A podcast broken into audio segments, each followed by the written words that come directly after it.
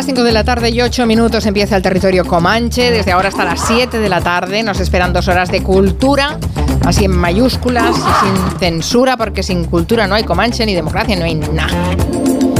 Y risas, también tendremos risas, porque sin risas el Comanche también se queda en na. y bueno, y, tenemos a Nuria Torreblanca, porque sin ella el Comanche es na. Bueno, ¿qué tal? Buenas tardes. Y Máximo Pradera y Santi Segurola, que están juntos y revueltos en Madrid, que sin ellos el Comanche también es na. ¿Qué tal? ¿Cómo estáis? Hola, hola, pues. Muy bien, braseándonos un poco. que hace mucho calor en Madrid. Sí. Eh, vale. Santi ha venido desfallecido. Ay, pobre. Ay, pobre.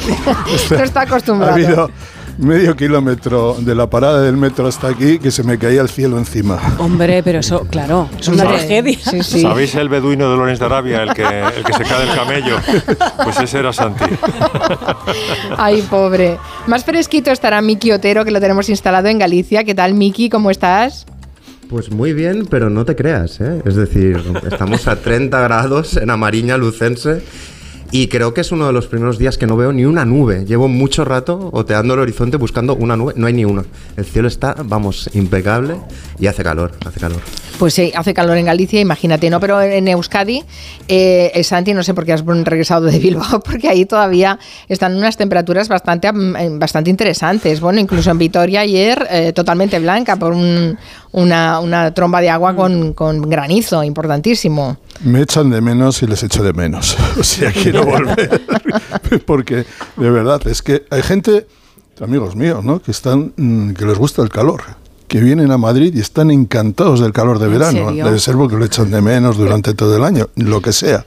Pero claro, yo este, estos 500 metros han sido decisivos para saber que tengo que volver rápidamente. Y te vas a volver en cuanto puedas. Y no empezado lo gordo, Santi. Lo gordo empieza a partir del domingo hasta mediados de la semana que viene. No Eso, alegranos la tarde, Máximo. Es un formato interesante, ¿eh? Santiago Segurola pasando mucho calor. Como cocodrilo dandí, pero con calor. Bajando de Bilbao con la gabardina y llegando a Madrid. esa es la peli. Ay, qué bueno. Bueno, por cierto, antes de que se me olvides que la semana pasada estuvimos hablando del Tour de Francia, que hacía tres etapas en Euskadi, que tengo que decir que ha sido brutal cómo se ha volcado la afición y las imágenes eran espectaculares. Como lo ha dicho Max, un gran éxito del diario Che. no, ha sido, fue, mm, es que todo el Tour eh, siempre es eh, magnífico. Eh, pero yo creo que esas tres etapas hubo buen tiempo, gran ciclismo además, muchísima gente, creo que buena organización. Em, lo que vimos de, de, Euskadi y del País Vasco fue precioso, que también se trata de eso, ¿no? De hacer claro, publicidad. Ven y, cuéntalo, que decía Rosa Díaz. Exactamente. y em, vamos, yo creo que eh, ha sido una magnífica postal. Y en cuanto al ciclismo, pues, ¿qué quieres que te diga? Porque no llevamos una semana, se cumple mañana una semana y están en Pogachar o Pogacar o como se diga. O como se diga, no lo sabemos. y, no tenemos y Vingar o Vingegor o Vingegar o, como se diga. están a palo limpio y esto es una maravilla porque, eh, como decía Miki, muchas veces el tour, pues te, te sientas en el sofá después de comer y es la mejor siesta del mundo, pero es que estos dos tipos no te dan tiempo. Son tan buenos que te tienen absolutamente... Emocionante. Y ver a, los aficionados vascos rendidos, a, eh, bueno, llenando las carreteras eh, y, en, las, en todas las etapas ha sido también fantástico de ver. Por cierto, que es San Fermín. Sí, hoy es San Fermín. Y vamos a rendir homenaje al santo, ¿no? Y a la fiesta también, como corresponde. Todavía no hemos hablado de San Fermín en el programa, salvo un momentito en la entrada. Es una fiesta con la que yo alucino bastante en colores. Os voy a contar por qué. Hoy mm, pongo la radio y dice, nada, una jornada sin incidencias, no ha habido cogidas, pero claro, luego te pones a ver los contusionados. La gente realmente hostia, que está en el hospital ahora mismo, con traumatismos, y eso no se cuenta, ¿sabes? Como bajas de San Fermín, pero vamos a ver que gente en el hospital, ¿no? Se cuentan las jornadas solamente, Se cuentan solamente los heridos por hasta de toros, es una fiesta un poco, vamos, no quiero hablar de los navarros porque además los, los Pradera venimos de Chalar, venimos de Navarra pero en fin, es una fiesta un poco, un poco salvaje. Bueno, vamos a, a honrarla como se merece con el 1 de enero, 2 de febrero. ¡Pamplonese! ¡Viva San Fermín! Que todavía no había sonado ¿eh? en este programa. Si no suena esto es que no ha empezado San Fermín. Claro, efectivamente. Es una fiesta que en los años 20 del siglo pasado era una fiesta menor, mm, yo creo que no había salido de, Navarra la fiesta, hasta que llegó el señor Hemingway en los años 20, empezó a escribir sobre ello empezaron a, re- a retroalimentarse porque la primera novela que publica Hemingway va de los Sanfermines, que es eh, Fiesta, Sí. y entonces los Sanfermines hacen famoso a Hemingway porque la primera novela que publica ya tiene mucho éxito y a su vez él hace famoso a los Sanfermines a través de las crónicas que publica y sobre, todo a través de la novela. ¿no? He traído una cosa muy curiosa que es eh, Hemingway hablando en español. Parece que en realidad está hablando del premio Nobel, pero parece que está, le, le acaban de preguntar, señor Hemingway, eh, ¿qué emoción le produce su primer día en los Sanfermines? Y luego, sin solución de continuidad, le vamos a escuchar cantando, que tampoco es él, soy yo, pero podría ser él cantando el 1 de enero. Primero, experimentado, experienciado, una sensación de alegría. Pues, más alegría y pues puede ser un poco más. 1 de enero, 2 de febrero, 3 de marzo, 4 de abril, 5 de mayo, 6 de junio, 7 de julio, San Fermín. Bueno, sí, sí. El Ha, primer- ha primer- conseguido que muchos norteamericanos eh, tengan como meta sí. llegar algún día a estar Pero en los Sanfermines. viene- vienen americanos, Ar- a- a- australianos, a tope, pero en, en algunos casos grandes jugadores de baloncesto muy conocidos, atletas, digamos que uno de los retos en, en la vida es acudir a San Fermín, gente hipermillonaria, muy bien pagados, pero que no pueden, tienen como máximo deseo acudir por, la ve- por lo menos una vez en su vida y correr delante de los toros. Así es la vida. Y de personas anónimas, que os explico una pequeña anécdota. A ver. También, pero puede ser la perdición, los Sanfermines. Yo tengo un primo mayor que yo que fue a finales de los 80. Él era adolescente y no le dejaban ir. Entonces en casa puso una excusa y se fue a los Sanfermines. Estuvo dos días o tres, volvió con la excusa, no recuerdo cuál era la excusa, todo bien, y entonces llega el sábado y está con sus padres en el sofá viendo informe semanal. No. Y sacan el reportaje de los Sanfermines que curiosamente arranca con un tipo durmiendo la mona en un banco al que le hacen un primer plano y es mi primo y lo pillaron en ese momento. Ah, qué bueno. ¿Sabéis que Hemingway publicó hasta un fake? eh, Lo mandó a una agencia de noticias diciendo que había sido cogido. Claro, él necesitaba fama a toda costa y, y dijo que había sido. Eh, el que le había enganchado un toro en el, en, el, en el encierro, en compañía de otro amigo estadounidense. Luego se, se desmintió, pero en fin, parece ser que el encierro alguna vez lo, lo corrió. Y luego ahí está la ruta. Pues igual que Miki nos cuenta la ruta de los Soprano, que implica. pues hay una, hay una ruta Hemingway con todos los hoteles en los que se alojaba, todos los bares eh, que visitaba, en fin, hay una. es Bueno, una- es que hay, hay bares donde pone aquí no comió el bocata. Hemingway".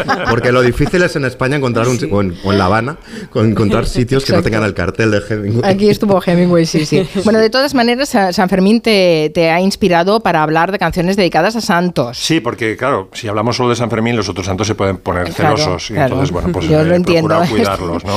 Es de Entonces, esta bueno, uno solidaridad para- con el santoral, sí. Uno para aliviar a, a- en general a todos los santos es la- el famoso gospel, luego convertido en una canción así como de casi frívola de Nue- Nueva Orleans, When the Saints Go Marching In. Well, when the saints, when the saints go marching in, go marching in. Well, when the saints go marching in. Good Lord, I want, want to be in that number.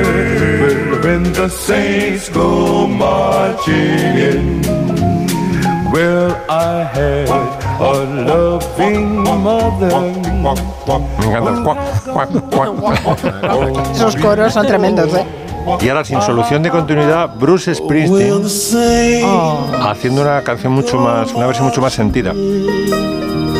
Oh, when the saints go marching in, oh, how I want to be there on that morning when the saints go marching. Qué chula esa Muy versión. chula, sí. ¿Ha, Irlanda, cor- ha el- corrido Springsteen himno- eh, delante de los toros en un encierro, que sepamos? Probablemente, Bruce, no lo sé, seguro que sí. Este eh, también es el himno oficioso de los Saints, que es el es el Southampton, equipo inglés, el cual el Atleti tiene la camiseta rojiblanca y el Atleti Madrid también por el Southampton. Su, su himno oficioso, el que canta la gente, y así le llaman al equipo, The Saints, pues es o When the Saints Go Marching In. Otro al que tenemos que desagraviar para que no sienta celos de San Fermín es nuestro santo, el de Madrid, San Isidro, Ah, San Isidro. que es un santo mozárabe porque eh, venía de... O sea, nace cuando todavía está la zona de Madrid dominada por los árabes y luego pasa a poder cristiano. Y bueno, las malas lenguas dicen que cuando que era en realidad era un santo holgazán, es decir, que cuando iba a rezar en realidad lo hacía. Pretendías desagraviar lo que te recuerdo, Max. Sí, pero ahora lo, voy- ahora lo vamos a... Ya lo está desagraviando diciendo que era un vago. Eso es, Es algo una bueno, gran ¿eh? cualidad. Está bien con... El Hay que milagro- ser muy constante para ser un vago. El sea. milagro más famoso de San Isidro es cuando él se va a orar y los bueyes harán por él. ¿no? Hay otra versión que es que los ángeles eh, harán por él y eh, se dice que cuando su patrón, porque él empieza siendo bracero de- del latifundio, entonces lo ve un tal Vargas que era el propietario y cuando ve que es capaz de controlar a los ángeles y que mm, puede tener mano de obra celestial, pues lo que hace es eh, elevarlo a categoría de capataz de todo el, de todo el latifundio. ¿no? Es, un, es un santo. Hay, en Madrid hay como cinco o seis canciones dedicadas a San Isidro y vamos a escuchar esta, esta misma. San Isidro Labrador, ay patrono de los labriegos, tú que estás allá en el cielo, me vas a hacer un favor. Me le dices al Señor que con que soy un agricultor. Bien, no sé si San Isidro estará muy contento con, con la música que has Se le- escogido para seguro él. que se le van los pies. Bueno, habrá más santos y más, re- más Sí. repaso de canciones a santos, pero ya que estábamos hablando de Hemingway y de cómo el mito de los Sanfermines se ha reflejado hasta en películas en, en Hollywood, nos preguntamos cómo creéis que nos ven los españoles desde Hollywood. Bueno, de hecho, se lo ha preguntado Nuria. Sí, porque esta semana, además, ya lo contamos en, en un momento de esta semana, la última publicación de Superman, del cómic, la última edición, pues bueno, aparecía ahí dibujada Euskadi como, como si fuera un, bueno, como si fuera, ¿no? Como un estado independiente.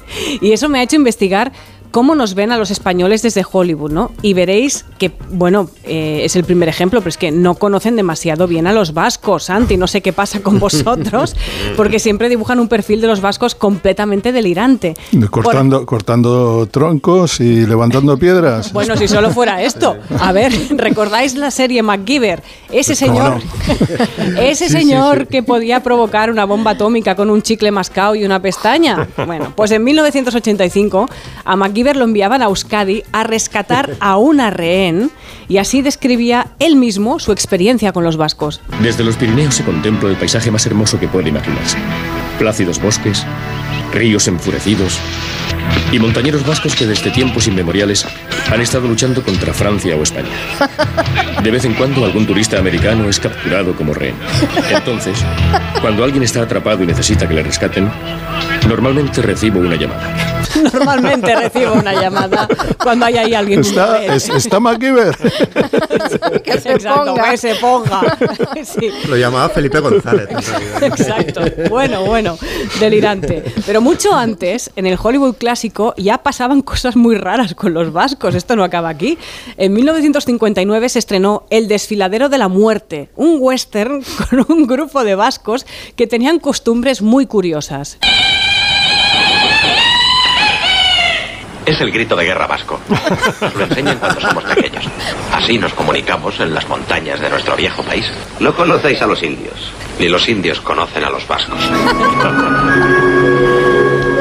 Bueno, ya habéis escuchado, el irrinchi, ese grito Sí. te lo enseñan de niño. Primero dices ahí está y luego ya te enseñan el irrinchi y lo bueno, más Cuidado, cuidado con los idiomas que no se hablan mucho, que se conocen poco, porque en la Segunda Guerra Mundial se utilizaba, por ejemplo, el lenguaje de los navajos en las comunicaciones en el Pacífico, porque, para que no tuvieran acceso los... Sí, eh, porque era indescifrable. indescifrable. Claro. Y creo que en algún caso también se utiliza el euskera en algún tipo de, en, algún tipo de codificación, supongo que, en la resistencia o algo por el estilo. En cualquier caso, ya vemos cómo estamos. A ti te lo enseñaron de pequeño, Richie.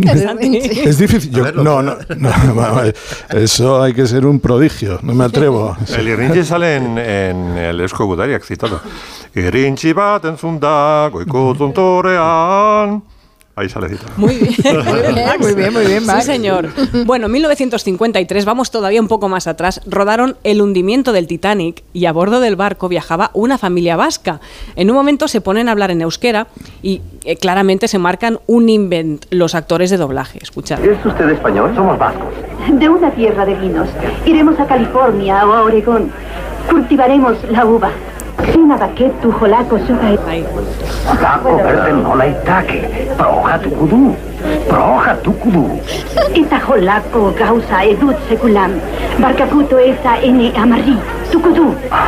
Tucutú. A ver, yo no hablo euskera, pero Santi... Esto es un trabajo de primera, Nuria. Tucutú. O sea, ¿Dónde has conseguido estos Lo, tesoros? lo- lo interesante es que eran eh, tenían vinos y Sí. no lo sé. Yo creo que en la Rioja Alavesa no se hablaba mucho euskera, Bueno. pero quizá eh, cultivaban en, en el norte, ¿no? La- no lo sé. La verdad es que me, ha- me ha dejado. Pero- pero a mí eso me- es lo que- lo que menos ¿De me dónde sa- de dónde sacas esto? Hemos, eh, bueno, buscando y trabajando. En la Rioja Alavesa, Santi, hay, eh, Tucutú. veranean todos los vascos. Ahí voy, al, al tucutú. Bueno, es- eh, muchos propietarios de, de bodegas son de Bilbao, de tal, pero, Pero no déjate de los ¿no vinos. me va a traducir el i- tucutú? el idioma que has oído te sonaba no sé, me- mm, pues no me sonaba familiar, Nada, pero vuelvo otra vez al idioma de los navajos. No, no, no. A ver, no, en ese eso- sentido que, oye, Eso, eso es un invent claramente de los actores de los que actuaron en la película o los actores de doblaje, ahí no lo sabemos, pero por ejemplo todos recordamos la- las películas de Tarzán, cuando Tarzán hablaba con Chita era Ankawa, Chita, Ankawa. A ver, Ankawa, eso, sí. eso estaba inventado, ¿sí o no? Sí. Bueno, a ver, vamos con los catalanes. ¿Cómo nos imaginan en Hollywood? En un capítulo del CSI New York entró un personaje llamado Héctor Vargas, que era Mosu da Escuadra, y con acento sorprendentemente cubano, mi amor. Escuchad. La víctima está en el suelo sobre su espalda. Su cartera está cerca del cuerpo, tarjeta de crédito, sin dinero. Podría ser un robo. Bueno, Who's he? Hector Vargas, Crime Lab Supervisor for Mossos de Escuadra. Barcelona police. Barcelona Police Mossos Escuadra. Héctor Vargas, que más cubano no puede ser. De los Héctor Vargas de Olot. de. Exacto, Vargas de Olot, exacto. Bueno, pues entre Andalucía y Valencia también se confunden. Ahí tenemos Misión Imposible 2, también conocida como hacerse la picha un lío, porque se supone que estamos en una procesión en Sevilla, pero vemos a un grupo de gente vestidos de campesinos quemando imágenes de santos en hogueras hasta que finalmente aparece un grupo de falleras. Y Anthony Hopkins no entiende nada.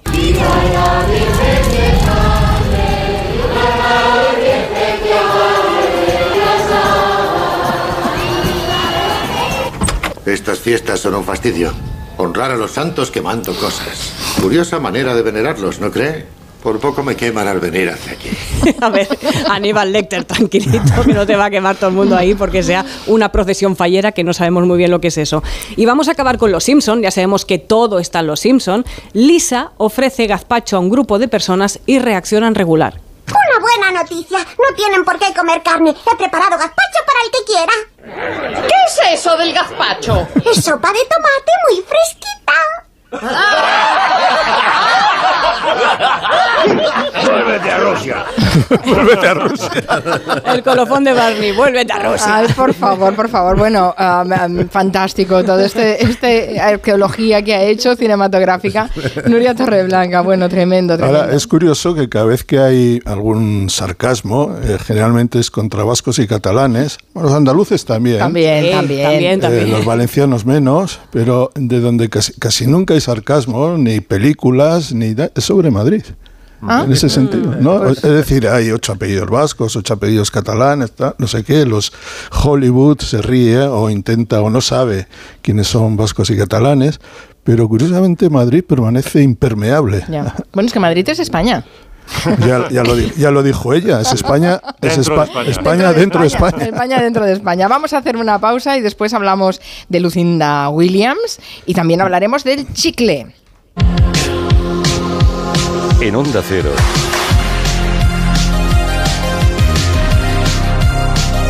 Julia en la Onda. Con Carmen Juan.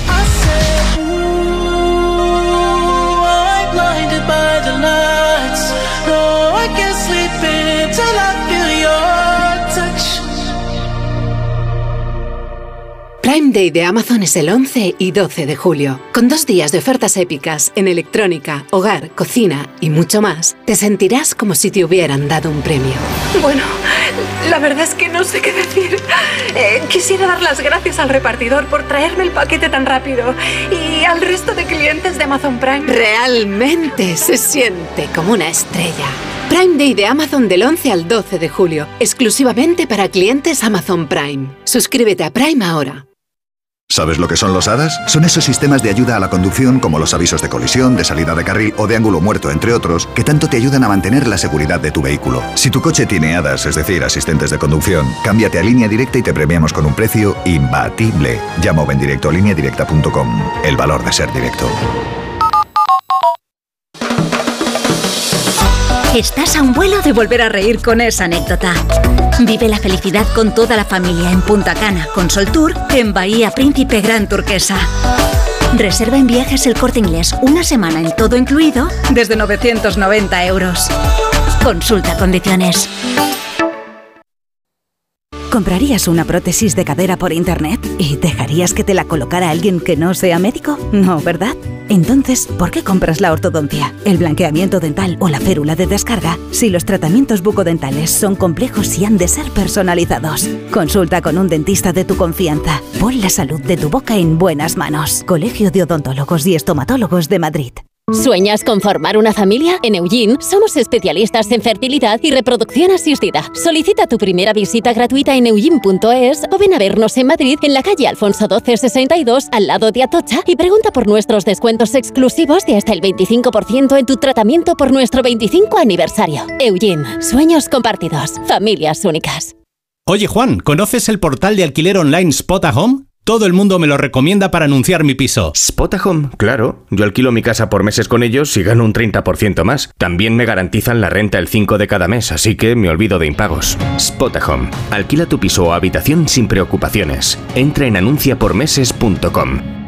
Decorman ejecuta obras integrales de interiorismo, decoración y reformas en viviendas particulares o locales comerciales de cualquier tipo. Al contratar tu proyecto integral con Decorman, te olvidas de todo. Nuestro objetivo es tu absoluta tranquilidad, sin anticipo de cantidades y llave en mano. Llama ahora y sin compromiso pídenos presupuesto. 91 609 3370 o decorman.es. ¡Atención oyente! ¡Por fin ya está aquí! Vuelve la feria del coche de ocasión en Ocasión Plus. La única feria en la que todos los coches tienen descuento de hasta 6.000 euros. Solo hasta el 23 de julio. ¡Acelera! ¡Las mejores ofertas! vuelan! Ocasión Plus. 15 centros en Madrid. Nuevas tiendas en Fuenlabrada, Arganda y Torrejón. Localiza tu centro más cercano en ocasiónplus.com. Abierto sábados y domingos. Pedro Lanceros Reformas. Reformas integrales. Pedro Lanceros Reformas. Rehabilitación de edificios. Pedro Lanceros Reformas. Le ayudamos a hacer de su casa su hogar. Lanceros Reformas.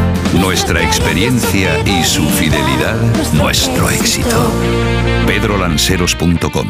Reformas. En la vida hay cambios muy importantes. Un cambio de casa, una oficina nueva, un local más grande. Para que esos cambios sean perfectos, acude a los profesionales de mudanzas Segoviana. Mudanzas del hogar, guardamuebles, mudanzas de oficinas en toda la comunidad de Madrid. Consulta las ofertas en amsegoviana.com o en el 91 548 77 18. Vengan las rebajas de Muebles Adama. Precios insuperables con la misma calidad de siempre, en una gran variedad de estilos y modelos y con su habitual trato amable. Transporte y montaje gratuitos. Todo lo bueno de siempre, pero ahora con rebajas. Muebles Adama. Ven a la calle General Ricardo 190 o entra en mueblesadama.com.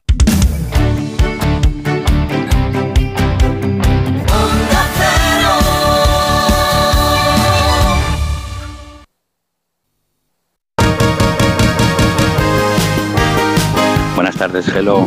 Aquí un vasco asturiano, César desde Gijón. Pues nada, yo recuerdo perfectamente en ese capítulo de MacGyver cómo se tiraban por una ladera, bueno, una especie de montaña haciendo una persecución detrás de MacGyver.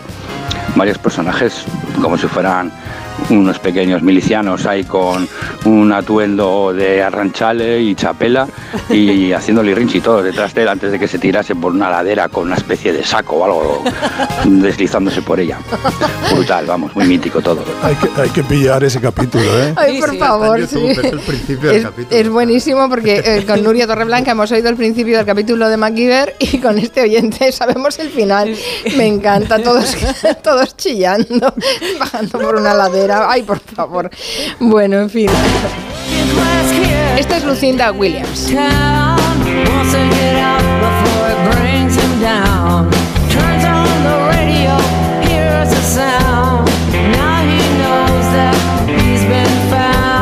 Que ha estado además en la última edición de Atkena. Exactamente, y aquí está acompañada eh, nada más y nada menos que por Bruce Springsteen y Patti Chalfa. Es el último disco, ha salido esta semana, de Lucinda Williams, y aquí yo siempre eh, pido el consejo y eh, la opinión de mi gurú musical. Así que, Miki, yo soy un gran hincha de, Lucinda Williams, pero un gran hincha, una, sobre todo porque cuando escuchas las canciones muchas veces te quedas con la melodía, pero si lees las letras de, Lucinda Williams y lees sus memorias, las memorias que acaba de hace como cuatro meses que editó, que se titula eh, No dejes a nadie, no dejes que nadie te cuente lo que yo te dije y son maravillosas, es una especie de Raymond Carver femenino con toda esa mm, panoplia de- del sur americano, una vida muy eh, complicada, hija de un poeta, de un buen poeta americano, eh, mujer que no, prácticamente no entró en el mundo de la música hasta los cuarenta y tantos años, tuvo un gran éxito a mediados de, la- de los 90 con, con un disco que tuvo una repercusión tremenda y que le abrió las puertas a un mercado que hasta entonces no, le tenía, no estaba reservado para ella. Y yo creo que es una de las voces más rock folk eh, americana. Pues es esencialmente Lucinda Williams y acaba de sacar un LP que se titula Historias de un corazón de rock and roll y esta canción se titula Corazón de rock and roll, de rock and roll y como nos damos pequeños placeres particulares en este programa pues me alegro de que lo pongas ¿Qué te parece, Miki? Me encanta Lucinda Williams, vamos. 70 La castañas. Sí, sí, 70 castañas y en activo. bueno tuvo un derrame hace, Sí. hace tres años y ahora no puede manejar la, la guitarra una vida muy complicada, una vida tormentosa, con muchas adicciones, mucho alcohol, mucha droga, muchas relaciones difíciles, algunas muy tóxicas. Ella dice que no puede remediar, pero que lo que a ella le gusta es lo que ella define como el tipo de la motocicleta. O sea, ya sabemos quién es el tipo de la motocicleta. Bueno, en cualquier caso, animo a la gente Canallita, a, canallita motorizada. sí. animo a la gente a escuchar a, Lu- a Lucinda Williams porque es magnífica.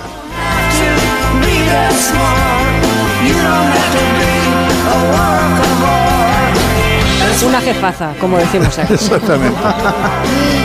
Suena fantástico, ¿eh?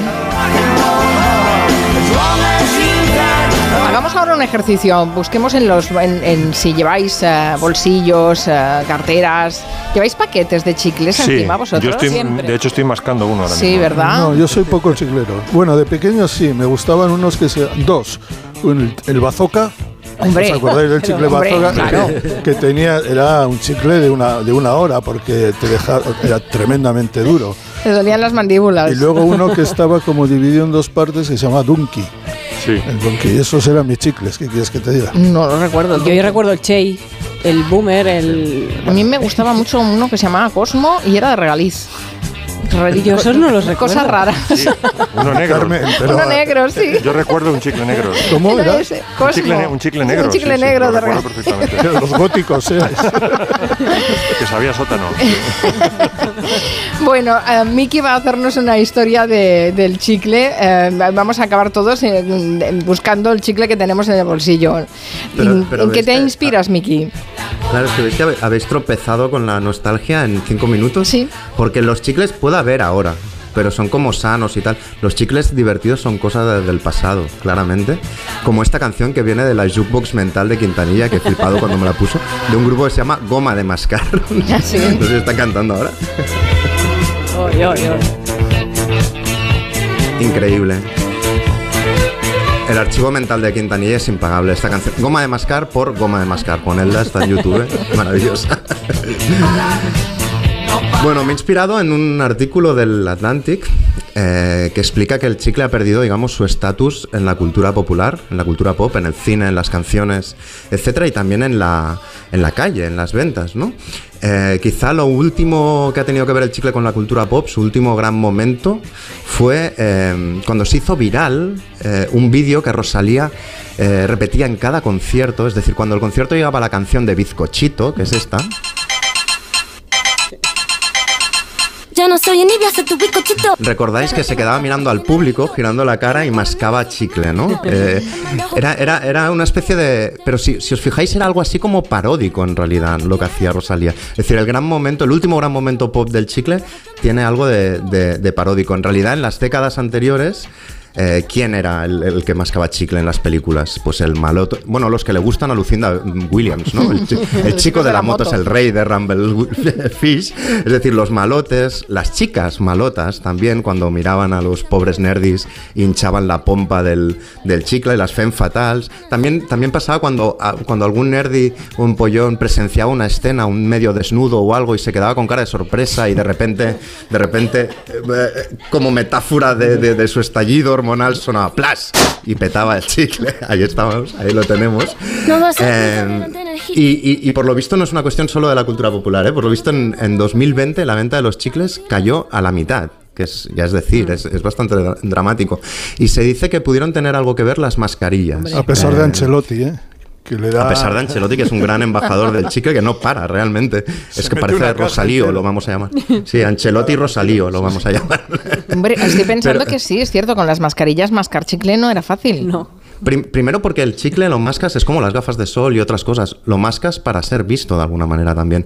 Segundo, porque os acordáis cuando os comíais un chicle de menta con la mascarilla Sí, puesta, ¿qué pasaba?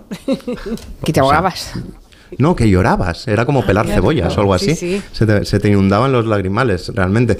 Luego que el chicle es algo social y laboral y que ahora, es decir, yo cuando entro en el Comanche, Nuria siempre me da un chicle, para, para empezar. Es algo que tiene que ver... Y con el teletrabajo esto ya no existe, ¿no? También tiene que ver con la salud bucodental. Cada vez estamos más concienciados y no deja de ser plástico.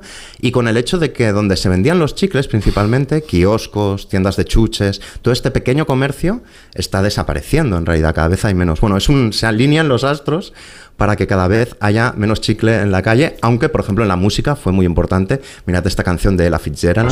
Chew, chew, chew your bubble gum, chew, chew, chew, chew your bubble gum, chew, chew, chew, chew your bubble gum, chew, chew, chew, baby. Y de hecho, eh, Santi lo sabrá, hay, hay todo un género musical de pop, sobre todo en los 60, que es el bubblegum pop. Llame, llame, pop llame. Esa era. claro, exacto. Ohio Express. Pop chicletero, pop chicle, así se llamaba. Bubblegum. Claro. Claro, exactamente, de que de que soy muy fan. Pero bueno, todo empezó mucho antes con, con los mayas, que, que mascaban una especie de, de resina de árbol que deshidrataban y luego, y luego hervían. Y luego se extendió en la Segunda Guerra Mundial, porque los, so- los soldados yanquis, cuando, para no pasar hambre, etcétera, se paseaban por las capitales europeas mascando, mascando chicle. Y luego Hollywood fue en sus películas que hizo embajador de los chicles. Yo recuerdo un, un texto buenísimo de Julio Camba, de nuestro mejor escritor costumbrista, que la primera vez que llega a Nueva York, lo primero que le choca es el tema del chicle. Dice, parecen vacas los estadounidenses. Están de pie todo el día mascando, ¿no? Como vacas. Me encantaba ese momento. Y de esa época son canciones como las de Dean Martin. Choo choo choo choo chewing gum. How I love chewing gum. Well, I'm crazy over chewing gum. I chew choo choo. Y para que veáis que realmente ha desaparecido, si lo pensáis, de las pelis y las series, eh, hablemos de algunas muy míticas. Por ejemplo, Diddy Con en Gris. Baby, don't blow it. Allí todos mascaban chicles, o sea, es decir, todos los malotes especialmente. Luego hay una peli de John Carpenter, They Live, no sé si la recordáis, que es un tipo No. que encuentra unas gafas que le permiten ver a través de las personas y descubre que muchos de los que mandan son extraterrestres. Y hay una escena Sí, es que verdad. entra... Lo típico. que entra- es verdad. es, es muy guay la peli, como todo lo de Carpenter. Pero hay una, una escena increíble que entra con una recortada y dice: He venido aquí a masticar chicle y a patear culos y me he quedado sin chicle. I have come here to chew bubblegum and kick ass. And I'm all out of bubblegum. Magnífico. Luego yo, yo soy muy fan de Mel Brooks, no sé si controláis sillas de montar calientes, Sí. el western. Mm. La de los Maravilloso. pedos. Hay- claro, hay un momento que, si os recordáis, que, que reclutan a como a Ah, milicianos ah, también. ¿no? Y entonces en, en esa fila, en esa cola que está esperando para firmar, hay violadores, asesinos, miembros del Ku Klux Klan. Y todos, todos firman, no hay ningún problema, salvo uno que está en la cola mascando chicle. A este le disparan. Es esta escena. Gum. Chewing gum online, eh? I hope you brought enough for everybody. I didn't know there was gonna be so many. Ya sabéis, no, no mastiquéis. Ni en la cola ni en no hay que masticar chicle. Y luego eh, pensemos en Pretty Woman. Cuando quiere este Pigmalión, eh, quiere, quiere educar a Julia Roberts, lo primero que hace es pedirle encarecidamente que se saque el chicle de la boca cuando van a, a hacer las primeras compras. La gente me está mirando. No te miran a ti, me miran a mí. En las tiendas no son tan simpáticos con la gente. Con la gente nunca lo son, lo son con el dinero. Oye, estate quieta y tira ese chicle. No puedo creerlo. Cuando Julia lo escupe. Luego tenemos eh, también el, el chicle con poderes de Willy Wonka y la fábrica de chocolate. ¿Recordáis? ¿No sabes qué es chicle esto? mágico? de mascar! ¡Error! Es la más sorprendente, fabulosa y sensacional goma de mascar de todo el mundo. ¿Y qué tiene de fabulosa? Esta goma de mascar contiene toda una cena. ¡Mentira! No, estofado, pero todavía no está desarrollada. No me importa. Yo no haría eso. Es un chicle que te comías un menú de estos de tres platos más Sí. postre y café puro y en el cuando llegaba el postre se ponía violeta y se hinchaba la niña. Luego, Sus- buscando a Susan desesperadamente, ¿cómo quieren presentar a la Madonna, eh, Malota, etcétera, etcétera? Pues haciéndose selfies con una Polaroid en, en- como con un ropa interior así sugerente y mascando un chicle.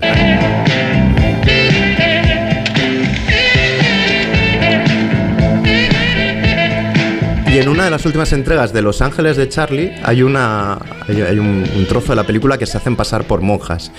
Y la forma para, para indicar que no son monjas de fiar, que es que, por ejemplo, Drew Barrymore está mascando chicle de una forma muy aparatosa. Pero su verdadero nombre, como todo sobre él, era un misterio. Llegó cuando tenía siete años.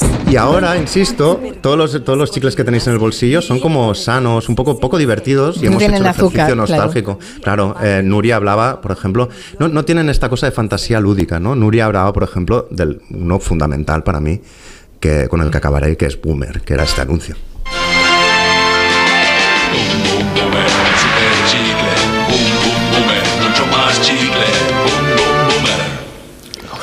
el boomer. Pues, pues el hay, boomer. hay en el universo chiclero también tiene acceso al deporte y de una forma verdaderamente espectacular.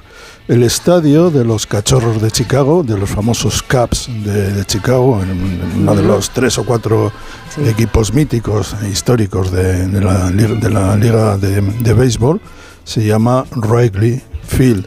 ¿Por qué? Todavía, después se va a cumplir 100 años con ese nombre, porque fue mm, el, el inventor del chicle, de la cultura del chicle en Estados Unidos, William Wrigley. Y el estadio, se- en honor, en honor y además porque pone pasta, eh, se llama Wrigley. No lo han cambiado de nombre desde hace 100 años y puede que los chicos que se coman menos chicles ahora que antes, pero ese estadio es el segundo más antiguo de Estados Unidos y sigue con el, nombre de toda la vida. Así que viva el. Pero Sa- Santiago, sin salir de Chicago, la mayor estrella, Michael Jordan, mascaba chicle todo el rato. Sí, Ahora los jugadores de la. NBA no lo hacen, por ejemplo. Aquí se hizo bastante viral el chicle de Irene Montero, ¿os acordáis en el Congreso? No. Sí, sí, pues fue bastante comentado como que como se le, se le reprochó que mascara chicle de forma chulesca en el Congreso, sí. Porque ella ya tiene una tenía imagen un poco así confrontacional y el chicle le daba todavía más, más aire de, de me opongo a todo. Bueno, nos dicen los oyentes muchas cosas ¿eh? a propósito del, del chicle. Por ejemplo, dice Bruna Larkin que ya no hay pediatras como los de antes, que eso es parte de la desaparición del chicle. Dice que cuando era pequeña le dijo mi médico a mi madre que comiera chicle para fortalecer la mandíbula y acto seguido el médico le dio una calada al cigarrillo. Al piti. Sí. Bueno, yo, yo creo que los actores americanos ya no son como antes, porque antes tenía una mandíbula cuadrada, casi todos, y ahora ya no de es- eso. Yo creo que era de mascar chicle. Yo creo que ha cambiado, ¿no? La fisonomía del actor americano, el típico mandíbula así, square, eso ha desaparecido. Mandíbula, mandi- mandíbula o- Olivetti, que digo yo, que parecen como máquinas de escribir. Llamo Ken Eso se ha Brockman. perdido. Mandíbula Ken Brockman. Dice Carlos al punto, una, una recomendación chiclera. Dice, en el centro de este libro, el chicle de Nina Simone, de Warren Ellis, Sí, eh, hay un objeto, de un trozo de chicle que tiene más de 20 años. Creo que hemos hablado Sí. en el Comanche de este Sí, libro, sí. ¿verdad? Miki lo hizo. Sí, Miki. sí. Hablé 45 minutos. Lo estuviste controlando, Pues ¿no? curiosamente estuve bien, eh, escuchando esa escena el otro día en el documental que hay sobre eh, sobre Nick Cave, hablando Warren Ellis, de, Mm. porque como que no se creía mucho Nick Cave y le decía, sí, sí, yo estuve en ese concierto. Ah, pero había un chico. Sí, sí, y de hecho ocurrió esto, esto, esto, esto, esto y esto, y estábamos, lo tenía. Es el chicle más mitificado del mundo. Dice sí, hay Jackie un Toy libro que hubo, hubo un tiempo en que en España se podía cruzar de árbol en árbol y otro tiempo en el que se podía cruzar de chicle en chicle. Bueno, la verdad es que eh, los presupuestos de limpieza de los ayuntamientos se gastan un pastón en, en limpiar las aceras de los restos, chicles. restos de Bueno, chicles. es que una de las cosas más molestas es que te sientes en un banco y, te, y el pantalón se te quede con un chiclazo ahí detrás, que no hay manera de quitártelo y vamos, vas haciendo el canalla por toda la hasta que llegas a Bueno. casa, que es difícil de quitar luego también, ¿eh? Muy difícil. Sí, Tanto bueno, del zapato como se del puede quitar con una plancha. ¿Cómo? Anda, Con mira. una plancha pones el, el chicle en la ropa, pones encima un, un trapo, pasas la plancha y entonces puedes desengancharlo, sí. Bueno, ¿cuántas cosas sabes? No, es que, es que a mí me ha pasado lo que ha dicho Santi Segurola de que se te enganchara un, chi- un chicle en la ropa. Ay, claro, pues que en un a pantalón. ahora mismo. Sí, sí. Hay eh, dos grandes problemas. Uno es el chicle y el otro es ahora la cantidad de pájaros que te dejan las camisas y de Sí, esto, sí. pero vamos, hechos polvo. Pero, Y esto- pero esto que esto nos estamos poniendo muy nostálgicos, también se han perdido los besos con chicle, esos besos adolescentes. ¿Que te pasabas el Que te chicle? pasabas el chicle. ¿Qué os parece eso? Sí, sí. Bueno, cuando entrabas en el aula, que ponías la mano por debajo de las eh, mesas y estaban todas llenas de chicles enganchados. El chicle reseco. Ay, señor, Sí, bueno, chicle- bueno. El chicle de sandía, tico tico, que era un- toda la clase Tico, olía a eso cuando alguien nadie, mascaba un nadie chicle ha, de co- sandía. na- nadie ha comido el, el chicle bazooka. Sí, Sí, el bazooka, no, sí. que que Yo lo he comido mucho. Sí. Era, Luego había un chicle era que una se- piedra, era una piedra y lo bueno de eso es que, claro, te duraba una hora, porque para cuando lo ablandabas ya pasaron. Era uno con forma de, mu- de Sí, que era como un muelle. Sí, Sí, tenía sí, tres muescas. Hay un chicle, el peor chicle de todos es el chicle que se descompone en la boca. ¿Lo habéis probado alguna vez? O sea, que te lo empiezas a mascar y de repente se empieza a deshacer. Bueno, el- cuando Bueno, mascas un chicle y bebes Coca-Cola, pasa eso. Ah, ¿Cuántas cosas sabes? Carmen. y si echas una Coca-Cola en el En un trapo... bistec. No, no, en un bistec, descompone el bistec. Consejitos de la señora Juan. Carmen. Es que claro, es un tema que domino. Ya, ya. bueno, tú, sé tú que- has comido mucha sección he- femenina. he acá. com- no, lo que he comido es mucho chicle a lo largo de mi vida y sigo porque me encanta. Bueno, va, sigamos con los santos, que tenemos más santos que nos ha traído. Pues oh, mira, otra que está celosísima de San Fermín Santa Lucía, que tiene varias canciones, como sabéis. Santa Lucía es una, una santa siciliana de Siracusa, Santa Lucía de Siracusa. Y os aseguro que es una santa muy cansina, porque ella lo que buscaba era eh, dedicarse, consagrarse a Dios sin perder la virginidad, la quería, su madre la quería casar y ella no quería. Y entonces, mm, bueno, hay un desencuentro entre la madre y la hija y le dice, pues no, te vas a casar con este patricio, porque es- estamos en tiempos de los romanos, en la época de Diocleciano. Y entonces la, ella se niega a casarse con el pretendiente que la busca la madre, entonces ya la denuncia la madre o la, la denuncia al pretendiente, la llevan ante el pretor y tal, y le dice, pues tienes que, se descubre que es cristiana, tienes que renegar de tu fe y tal, dice, pues no quiero. Y le dice, el pretor dice, pues muy bien, eh, tortura, y empiezan a... Ah, no, dice, lo primero que le hacen es... eh, ¿quieres conservar tu virginidad? Lo primero que vamos a hacer es llevarte a, una- a un prostíbulo, a una casa de lenocinio, para que vayas perdiendo la, la decencia. Y entonces intentan moverla y los ángeles, la corte celestial, la ha convertido en una especie de plomo, de, de- de- de- menir, no consiguen moverla. Eh, están Era- ahí. eran, por- lo- eran los mismos que movían los bueyes de Esa- San Isidro. exactamente, esos mismos, esos mismos ángeles de la guarda estaban también por, por Lucía. Y entonces dice, bueno, no la podemos mover. Eh, dice, pues muy bien, pues aceite hirviendo. E intentan echarle el aceite hirviendo y se hace una especie de, de cascada alrededor, no le toca el aceite.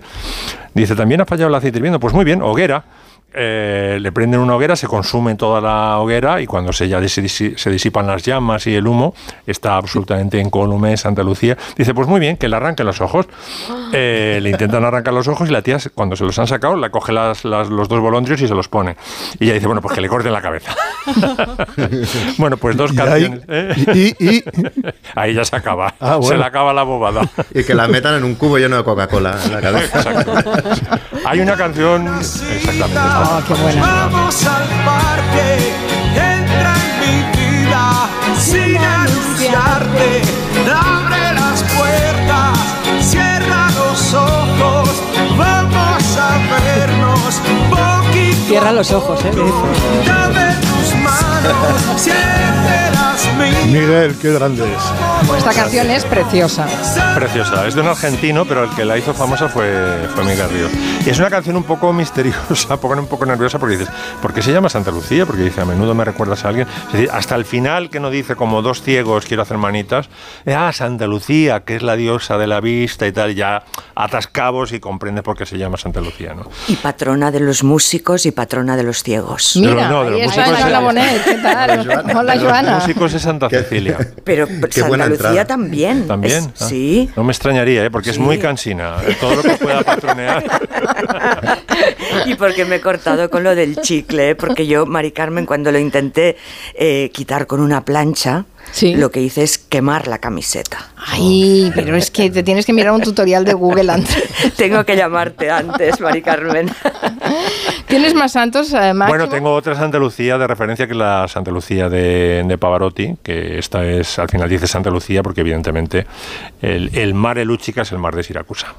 Sul mare luccica l'astro d'argento, placida è l'onda prospero il vento sul mare luccica l'astro d'argento. Placida è l'onda prospero il vento. Esta también está bien, pero yo me quedo con la de Miguel Ríos, ¿eh? Es muy bonita, la- es una gran canción de amor, la verdad, de las más bonitas que hay. Santa Lucia, Santa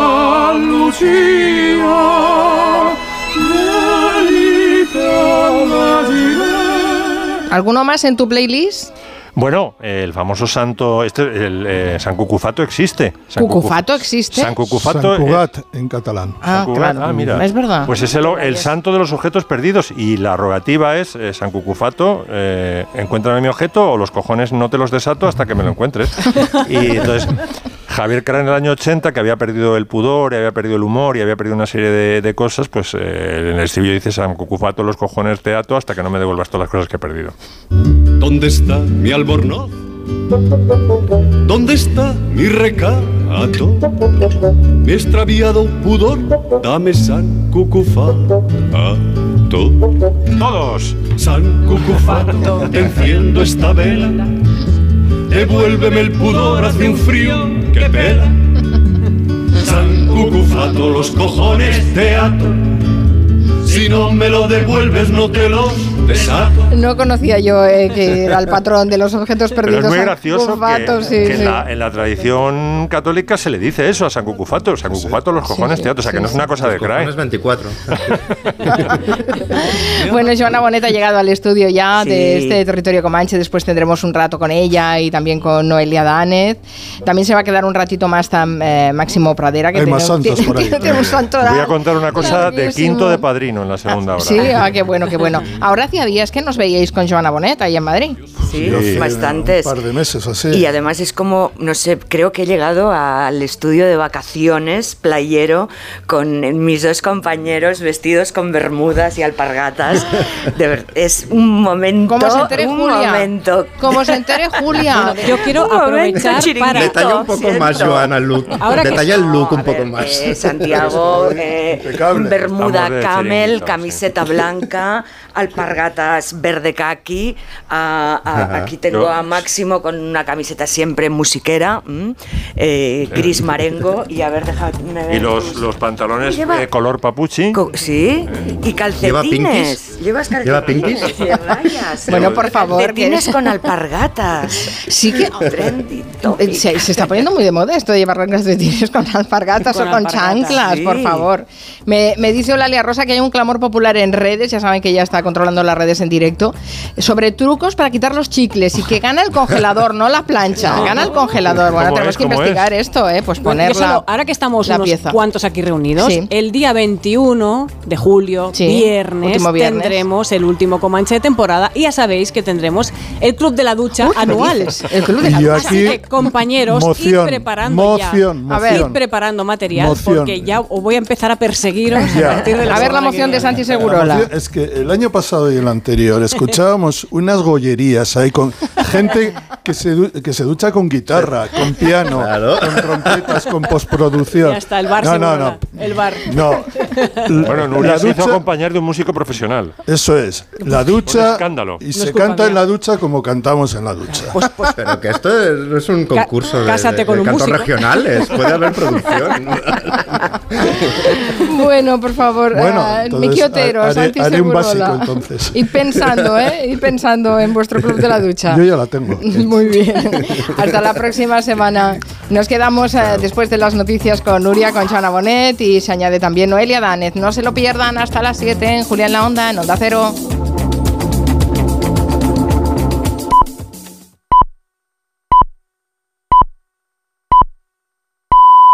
Son las 6 de la tarde, las 5 en Canarias.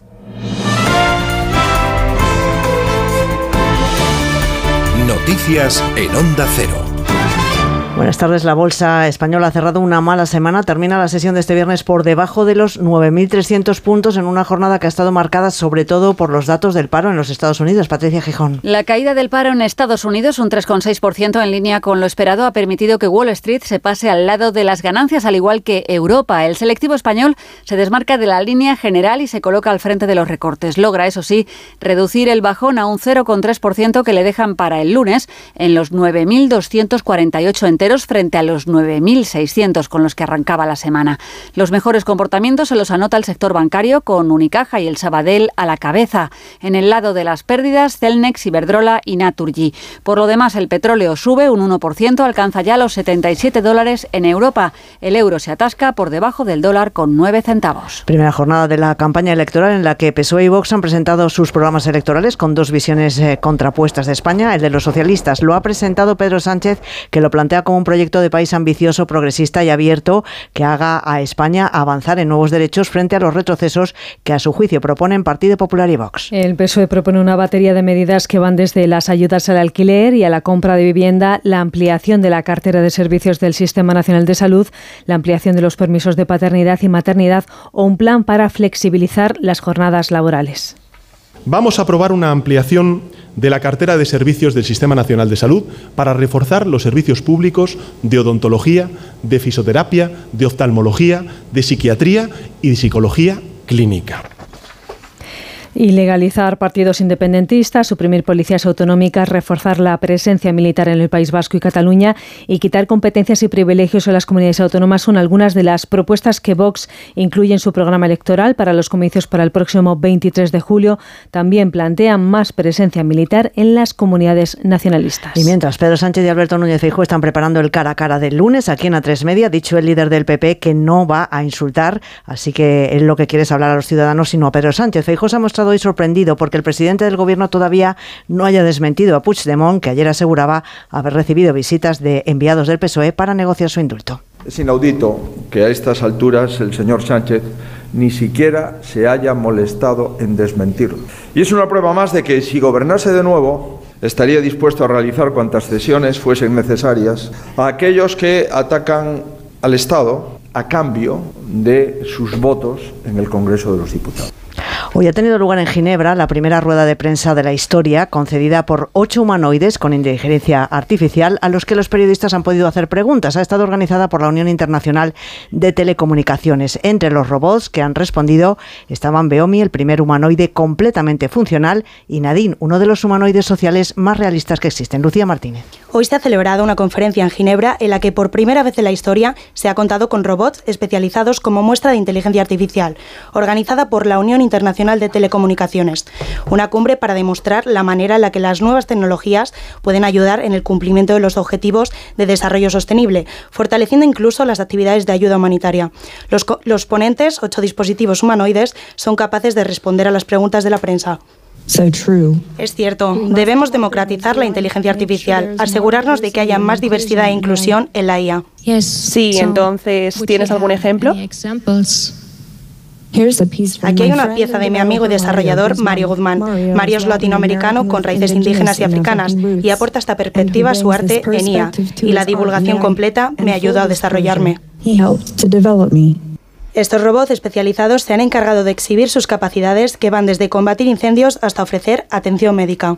Se acerca otra ola de calor, las temperaturas van a ser muy altas a partir de este domingo y eso supone que crece también el riesgo de incendios forestales. Según avisa Protección Civil, ese mayor riesgo se va a situar sobre todo en la zona de Andalucía, donde a partir de este lunes los termómetros van a superar los 42 grados. Valeria Vivancos. El calor y la lluvia siguen durante el fin de semana como protagonistas. Este viernes persiste el riesgo de lluvias y tormentas según las predicciones de la EMET en Navarra Navarra, Huesca y Zaragoza, con alerta por el riesgo de granizo y rachas muy fuertes de viento.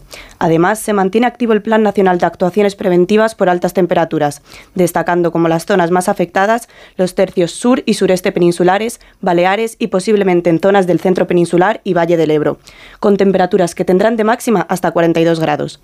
Protección Civil enfatiza la importancia de tomar precauciones para prevenir incendios y llamar al 112 en caso de detectar uno en su inicio. Y a todo esto sumamos la pregunta que hoy les hacemos en nuestra página web ondacero.es.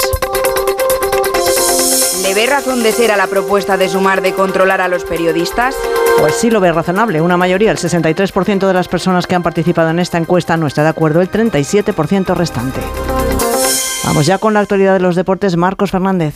Victoria de Carlos Alcaraz por 6-4, 7-6, 6-3 en Wimbledon, con la que el número uno avanza ya a la tercera ronda del torneo inglés, donde también estará Alejandro Davidovich, que ha vencido en cuatro sets al neerlandés Van de Zandsloop. La otra cara de la moneda, para los españoles son el adiós de Roberto Carvalles, que ha perdido frente a Holger Rune, y el de Paula Badosa, retirada por, por, lesión. En el Tour de Francia, tercera victoria de Jasper Philipsen en la quinta etapa que unía el Mont de Marsan con Burdeos. El danés ha impuesto en el sprint a Marc Cavendish en una etapa llana, sin mayores incidentes, alguna escapada temprana que el pelotón neutralizó a 4 kilómetros de la meta. En Fórmula 1, en curso los, la sesión de entrenamientos libres del Gran Premio de Gran, Bretaña. Verstappen primero, Sainz eh, segundo y Alonso décimo. Y en fútbol, España se enfrenta mañana a Inglaterra en la final del Europeo Sub-21. El seleccionador nacional Santidenia se mostraba tranquilo y ha dado las claves de partido en la rueda de prensa. Mira, está claro que, hay que jugar bien al, al fútbol y no va, no va, no nos va a dar con jugar muy bien hay que hacer casi un partido perfecto, rozar la excelencia porque ganar. Y además en estos momentos el segundo partido de España en el Europeo Sub-19 frente a Grecia, de momento 0 a 0. Volvemos con más noticias a partir de las 7 de la tarde de las 6 en Canarias en La Brújula con Rafa La Torre. Síguenos por internet en ondacero.es.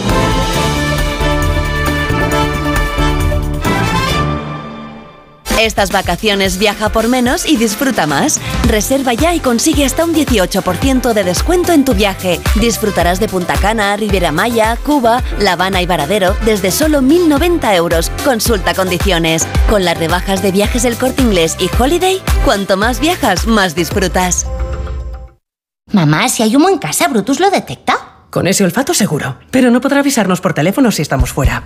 Ahora el guardián es Movistar Prosegur Alarmas. Una alarma que detecta cuando hay humo y avisa a los bomberos si es necesario. Contrata la alarma en la que cada vez confían más familias por solo 34,90 euros al mes durante todo el año. Movistar Prosegur Alarmas. Llama al 900 222 225. No te pierdas ni un detalle de la boda del año. Conexiones desde todos los puntos de interés y la información más exclusiva contada por los mejores colaboradores. Beatriz Cortázar, Paloma García Pelayo, María Escoté y muchos más. Y ahora son soles. Especial La boda de Tamara. Mañana por la tarde en Antena 3. La tele abierta. Compramos tu Rolex de acero de los años 70 y 80. Especialistas en Rolex desde hace 30 años. Compramos tu Rolex de acero de los años 70 y 80. Pagamos el mejor precio. Compramos tu Rolex de acero de los años 70 y 80. 915346706. Plaza San Juan de la Cruz 9. 915346706. No lo olvides. Compramos tu Rolex de acero de los años 70 y 80. Rebajas en las tiendas Omnium, hasta el 60%, todo en rebajas. Flex Tempur Bultex Picolín. Porque si tu colchón tiene 10 años, ya no es un colchón, es un viejo colchón. Los mejores colchones a los mejores precios. Ahora en rebajas. 15 tiendas Omnium en Madrid. Encuentra la tuya en la tienda somnium.es. ¿Has pensado en comprar un blanqueamiento dental por Internet? ¿Sabes que realizar este tipo de tratamiento sin la supervisión de un dentista es poner en riesgo tu salud? Acude siempre a un dentista de tu confianza y recuerda que la salud de tu boca influye en tu salud general. Este es un mensaje del Colegio de Odontólogos y Estomatólogos de Madrid. Sentir la brisa marina, el sol, los pies en la arena, caminos de ronda. Lo bueno vuelve. Este verano vuelve a Salou. Disfruta de amplias playas de arena fina, de una completa oferta gastronómica, de la naturaleza, deportes náuticos, paseos familiares, fuentes luminosas, de una tarde de shopping, de Portaventura World y mucho más. Este año te lo mereces. Salou vuelve mejor que nunca. Más información en visitsalou.es. Ven a la Costa Daurada a disfrutar de muchas más experiencias. Escoge el alojamiento en tu agencia de viajes o en costadauradalife.com. Costa el destino familiar más completo del Mediterráneo. Ana, qué mala casualidad encontrarnos precisamente en un hospital. Hola Juan, pues sí, sí es mala coincidencia. Es por mi marido que se resbaló en la bañera y se ha dado un golpe muy fuerte en la rodilla. Vaya por Dios, nosotros ese problema ya no lo tenemos. Hace tiempo llamamos a Duchamanía y cambiamos la bañera por un plato de ducha. Hazme caso, llama a Duchamanía y evitarás este tipo de accidentes. En Madrid, Paseo del Molino 6, 91 468 4907 y duchamanía.es. Si eres de los que piensan que hay que esperar varios meses para estrenar un Ford Puma híbrido EcoBoost, espera solo unos segundos a que termine esta cuña y disfruta de coche nuevo. Porque con Ford, si lo quieres, lo tienes. Empieza a disfrutar ya de tu Ford Puma híbrido EcoBoost con entrega inmediata y mantenimiento incluido por solo 12 euros al día. Y ahora que ya lo sabes, ¿a qué esperas? Consulta condiciones especiales en Ford.es. Cambia tus ventanas viejas por unas nuevas por un precio increíble en Bricolaje Moraleja. Disponibles 30 medidas en stock. Bricoferta ventana de PVC 1,20 por un metro por solo 230 euros, con cristal Climalit y persiana de aluminio incluidos. Además, ventanas con certificado Passive House. Consulta condiciones solo en Bricolaje Moraleja en Getafe, calle Galileo Galilei 14. bricomoraleja.com. Honda Cero Madrid, 98.0. Que me des un chicle cosmos, que me lleves hasta Venus, en tu corazón repleto de pequeños cuentos. Joana Bonet, ¿tú te acordabas del chicle Cosmo, el de Regaliz? No mucho, yo me acordaba del Tutti Frutti, que para mí fue, bueno, me hice mayor con el Tutti Frutti. Bueno, es que David García Osejo sí que recordaba esta canción de La Casa Azul eh, dedicada al chicle Cosmo, que hemos hablado en la primera hora de los chicles, y yo decía que el- mi preferido era el de Regaliz, que era este, y todos han puesto cara de pasmo. Pues no, no, que existe, que existe. No sé, Noelia Danez, buenas tardes. Hola, buenas tardes. ¿Tú eres ¿qué muy de chicle o qué? No, no, no, no como chicles. No, la verdad es que no. Ni cuando eras pequeña. No, es que me da un poquito de asco, si te Mm. soy sincera. O sea, la, la idea de tener algo ahí dando vueltas y luego eso que había en el cole, de pronto los compañeros que lo pegaban debajo de la Sí, mesa, que ascazo. sí, sí. No, así como los caramelos sí, le he pegado yo fuerte en mi infancia, el chicle pues no. Bueno, eh, también podríamos decir que nos dividimos entre los chiclederos y Pues los claro, carameleros, ves, ¿eh? Estaría bien. Estamos en la segunda hora de Comanche. Está también Máximo Pradera Aquí con estoy, nosotros. Un ratito le hemos pedido que se alargue un poquito porque como tiene tantos santos, el santoral es tan amplio. Total. Y hoy, eh, a propósito de San Fermín, está dedicándole canciones a los santos. Pues antes de que te vayas nos, nos dejas otro, ot- otra anécdota de, de- de tu santoral y después ya hablaremos con Joana Bonet de moda, de premios. También Nuria Torreblanca nos contará cosas y, y Noelia Mm. Danez. Así que no se lo pierdan hasta las 7 de la tarde. Max, estamos en tus manos. Bueno, nos falta hablar de, San Vito. Ay, San Vito. Y para hablar de San Vito voy a poner una y voy a dar datos, esto es ya de quinto de Padrino, de Padrino primera parte. La tarantela que suena en la boda inicial cuando se casa Connie, que suene la tarantela y vamos los secretos.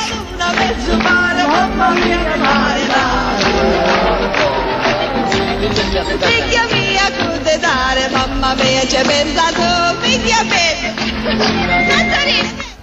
Bueno, esta aquí, bueno, ahí está eh, entrecortado con que sube, ¿os acordáis? Santino a, Sí, al despacho, ¿no? No, no, no, no, va, va a pegar, a hacer un quickie con la, con la amante. sí, sí, sí. Que la, la mujer toma nota y bueno, luego se arma la, la de Jesús Cristo, ¿no? Está, está intercalado todo con eso. Y luego efectivamente va al despacho porque les quiere hablar de ya de cuestiones serias el padrino. Bueno, ¿por qué están tan divertidos en cantando la tarantela en el padrino que la canta la, la mujer del padrino, o sea, la madre de Connie, y luego un vejete que no sabemos debe ser algún, algún tío de la familia, ¿no?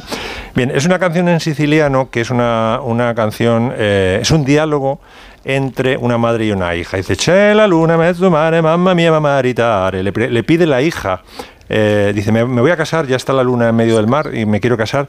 mm, ¿Qué, qué me aconsejas? Y le contesta la madre, figlia mía, que te dare, mamma mía, pensaste tú. Dice, ocúpate tú, madre. Y entonces entonces la madre empieza a citar profesiones. Dice, a ver, si te cojo un carnicero y está todo lleno de alusiones sexuales. Si te cojo un carnicero va a estar todo el día con la macheta en la mano. Si te cojo un, un policía va a estar todo el día con la porra en la mano. Si te cojo un pescador, entonces claro, las risas son continuas porque estás continuamente mm, viendo la metáfora ¿no? del pez, de la porra, de, de- de todos los objetos alusivos al, al- al miembro viril, para decirlo mal y pronto. ¿no? Y, y, claro, en el fondo lo que le están diciendo es que no hay matrimonio que te vaya, que te vaya a ir bien. Cuando piensas que luego casamos a Connie con Carlo y que Oh. Carlo le da una mala vida, vamos, la, la- la muele a palos durante toda la película, ¿no? Pues eh, es muy inteligente ese cambio, ¿no? De la comedia absoluta de la boda a luego el drama en el que se convierte la boda de, de Connie. Y hay una alusión más al padrino porque la tarantela es un baile que en la Edad Media se mm, utilizaba para eh, exorcizar o para combatir la eh, mordedura de la tarántula mm, de la pulla, ¿no? Porque la tarantela nace en la pulla, aunque luego va a- a Calabria y a, y a Sicilia, ¿no? Y la mordedura de la tarántula provocaba espasmos y, y así, eh, contracciones El mal de como- San Vito. como epilépticos, Claro. exactamente, muy parecidas al baile de San Vito, que era una especie de eh, infección por estreptococos. ¿no? Entonces, la mordedura de tarántula y el baile de San Vito, que era una, una infección por estreptococos, se eh, equiparaban en la Edad Media.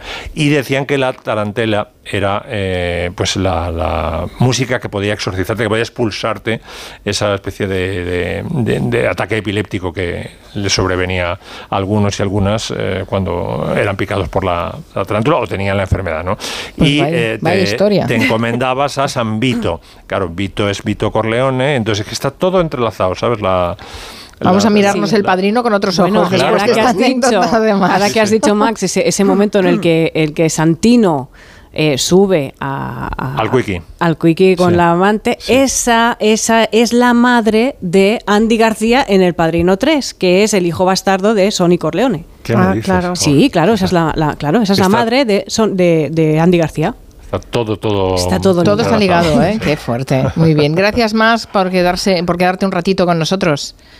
Nada, hombre, me quedo un ratito Pasa más. que un quiero- fin de semana bueno si voy a quieres. escuchar un ratito ah, vale, a- pues si te quieres a quedar, estás damas. invitado, estás invitado. bueno, oh, tenemos que felicitar a Joana Bonet, sobre todo ah, porque ha recibido un premio muy especial que le acaban de entregar el Maga de Magas. Un premio más bien a un sector, a un género. Bueno, Eh, a a las directoras de medios femeninos en Sí, España, ¿no? Sí, recibí un premio junto a seis colegas mías que- a las que adoro y, y fue una iniciativa insólita porque eh, nos premió el, el magazine del, del diario El Español y mm, yo creo que en parte, pues bueno, eh, era necesario recuperar esa especie de deuda histórica con el periodismo femenino que durante décadas fue el único medio, el único media, digamos, eh, que se dirigía a las mujeres, donde habría una conversación con las mujeres. Y, cuando lo recogí les dije, digo, me parece insólito porque casi siempre hemos sido un poco pues ese periodismo de segunda, de modistillas, de nostado, eh, lleno de prejuicios sobre los tópicos de la superficialidad y de la frivolidad. ¿Por qué? Pues porque la moda, porque la belleza son universos femeninos. Mm, no es así, por ejemplo, en el caso del deporte, que me encanta, pero eh, hay competiciones deportivas con derroches, con fichajes, con. ¿no? que mm, son estructuras que vaya, que, y además no dan tantos lugares de trabajo como, como la moda, que, verdaderamente es una industria eh, importante, comprometida y a menudo también es un altavoz para causas sociales, ¿no? Para visibilizar muchas injusticias. La verdad es que, bueno, mucha ilusión, gracias a Cruz Sánchez de Lara, ahí estaba Charo Izquierdo, eh, Inma Jiménez de Harper's Bazaar, Yolanda Sacristán, Olga Ruiz, Lourdes Garzón, eh, Benedetta, bueno, no me quiero dejar a ninguna, pero fue un momento, mm, bueno, pues eso, dichoso en el cual yo recordé aquellos años 90 cuando empezábamos, éramos jovencitas, bueno, al menos yo era muy joven, y, pero eso sí, con cuentas de resultados de dos millones de euros por la publicidad que entraba. Y aún así tenía que escucharme de mi jefe el decirme no me toques los huevos. Y entonces yo, que empezábamos todas a cambiar el lenguaje también en las oficinas, en los lugares de trabajo y en las redacciones, le decía, no yo, también mi equipo, mira, es lo último que haría en la vida, ni con un palo. Qué asco. ¿Eh? y a partir de ahí, bueno, muchas anécdotas que, eh, que, bueno, que compartimos, ¿no? Y que, que tuvimos que pasar en, en, unos años donde el feminismo no había ganado la opinión pública. Y todo lo femenino, que entonces era femenino, incluso eh, algunas decían aquello de, no, yo soy femenina, no feminista. Y desde las revistas en las que yo dirigí, y que el otro día Mari Carmen Juan, repasando un antiguo staff de, de Marie Claire, te vi ahí en el, y te lo pasé, ¿no? Me hizo tanta ilusión en el staff de colaboradores porque, bueno, tú nos escribías acerca de eh, la reproducción asistida, recuerdo, ¿no? Que, que estuviste ahí con asuntos que interesaban. La y todo eso. Es, y que entonces no aparecían en los periódicos. De ahí a que yo creo que, bueno, que el feminismo tiene que recuperar toda esa tradición y todo lo que ha ocurrido eh, en las revistas femeninas durante, durante esos, estos años, hace apenas seis años o siete del Me Too, ¿no? O sea, estos, mm. estos y, y, reivindicarlo. claro, es que eso era, eso era feminismo autónomo. Eso parece que no había un feminismo institucional, pues no había feminismo en España, pero es verdad que en los 90 y los primeros 2000 había muchos nichos, ¿no? En muchos lugares en los que había eh, mujeres escribiendo sobre temas que interesaban, ¿no? Y tratando de superar, pues eso, paradigmas de subalternidad, ¿no? Todo lo relacionado con la maternidad, con la salud psicológica, todo este universo, La violencia, la, violencia machista, la violación, que yo recuerdo incluso un reportaje que nos hizo Marie Claire eh, Cristina García Rodero mm. sobre, sobre la violación. Enviábamos a corresponsales a, por ejemplo, cuando querían lapidar a Safía, que fue todo un icono, ¿no? De las mujeres eh, que, en el cuerno de África eran lapidadas cuando mm, aparentemente cometían un crimen de honor que no era tal, porque siempre era al contrario.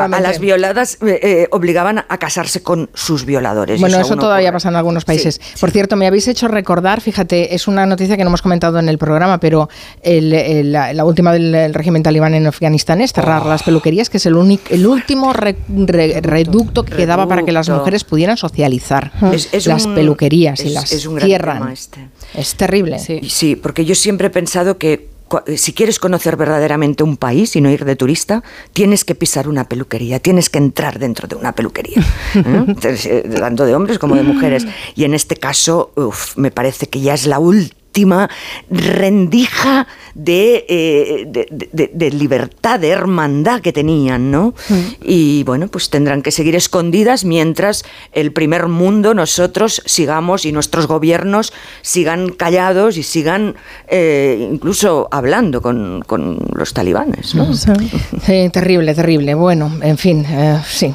Mm, está bien que, que pongamos en valor el trabajo que se hizo en la prensa llamada entonces femenina porque abrió muchísimas puertas, eh, porque eso no se veía en otros en otros medios, ¿no?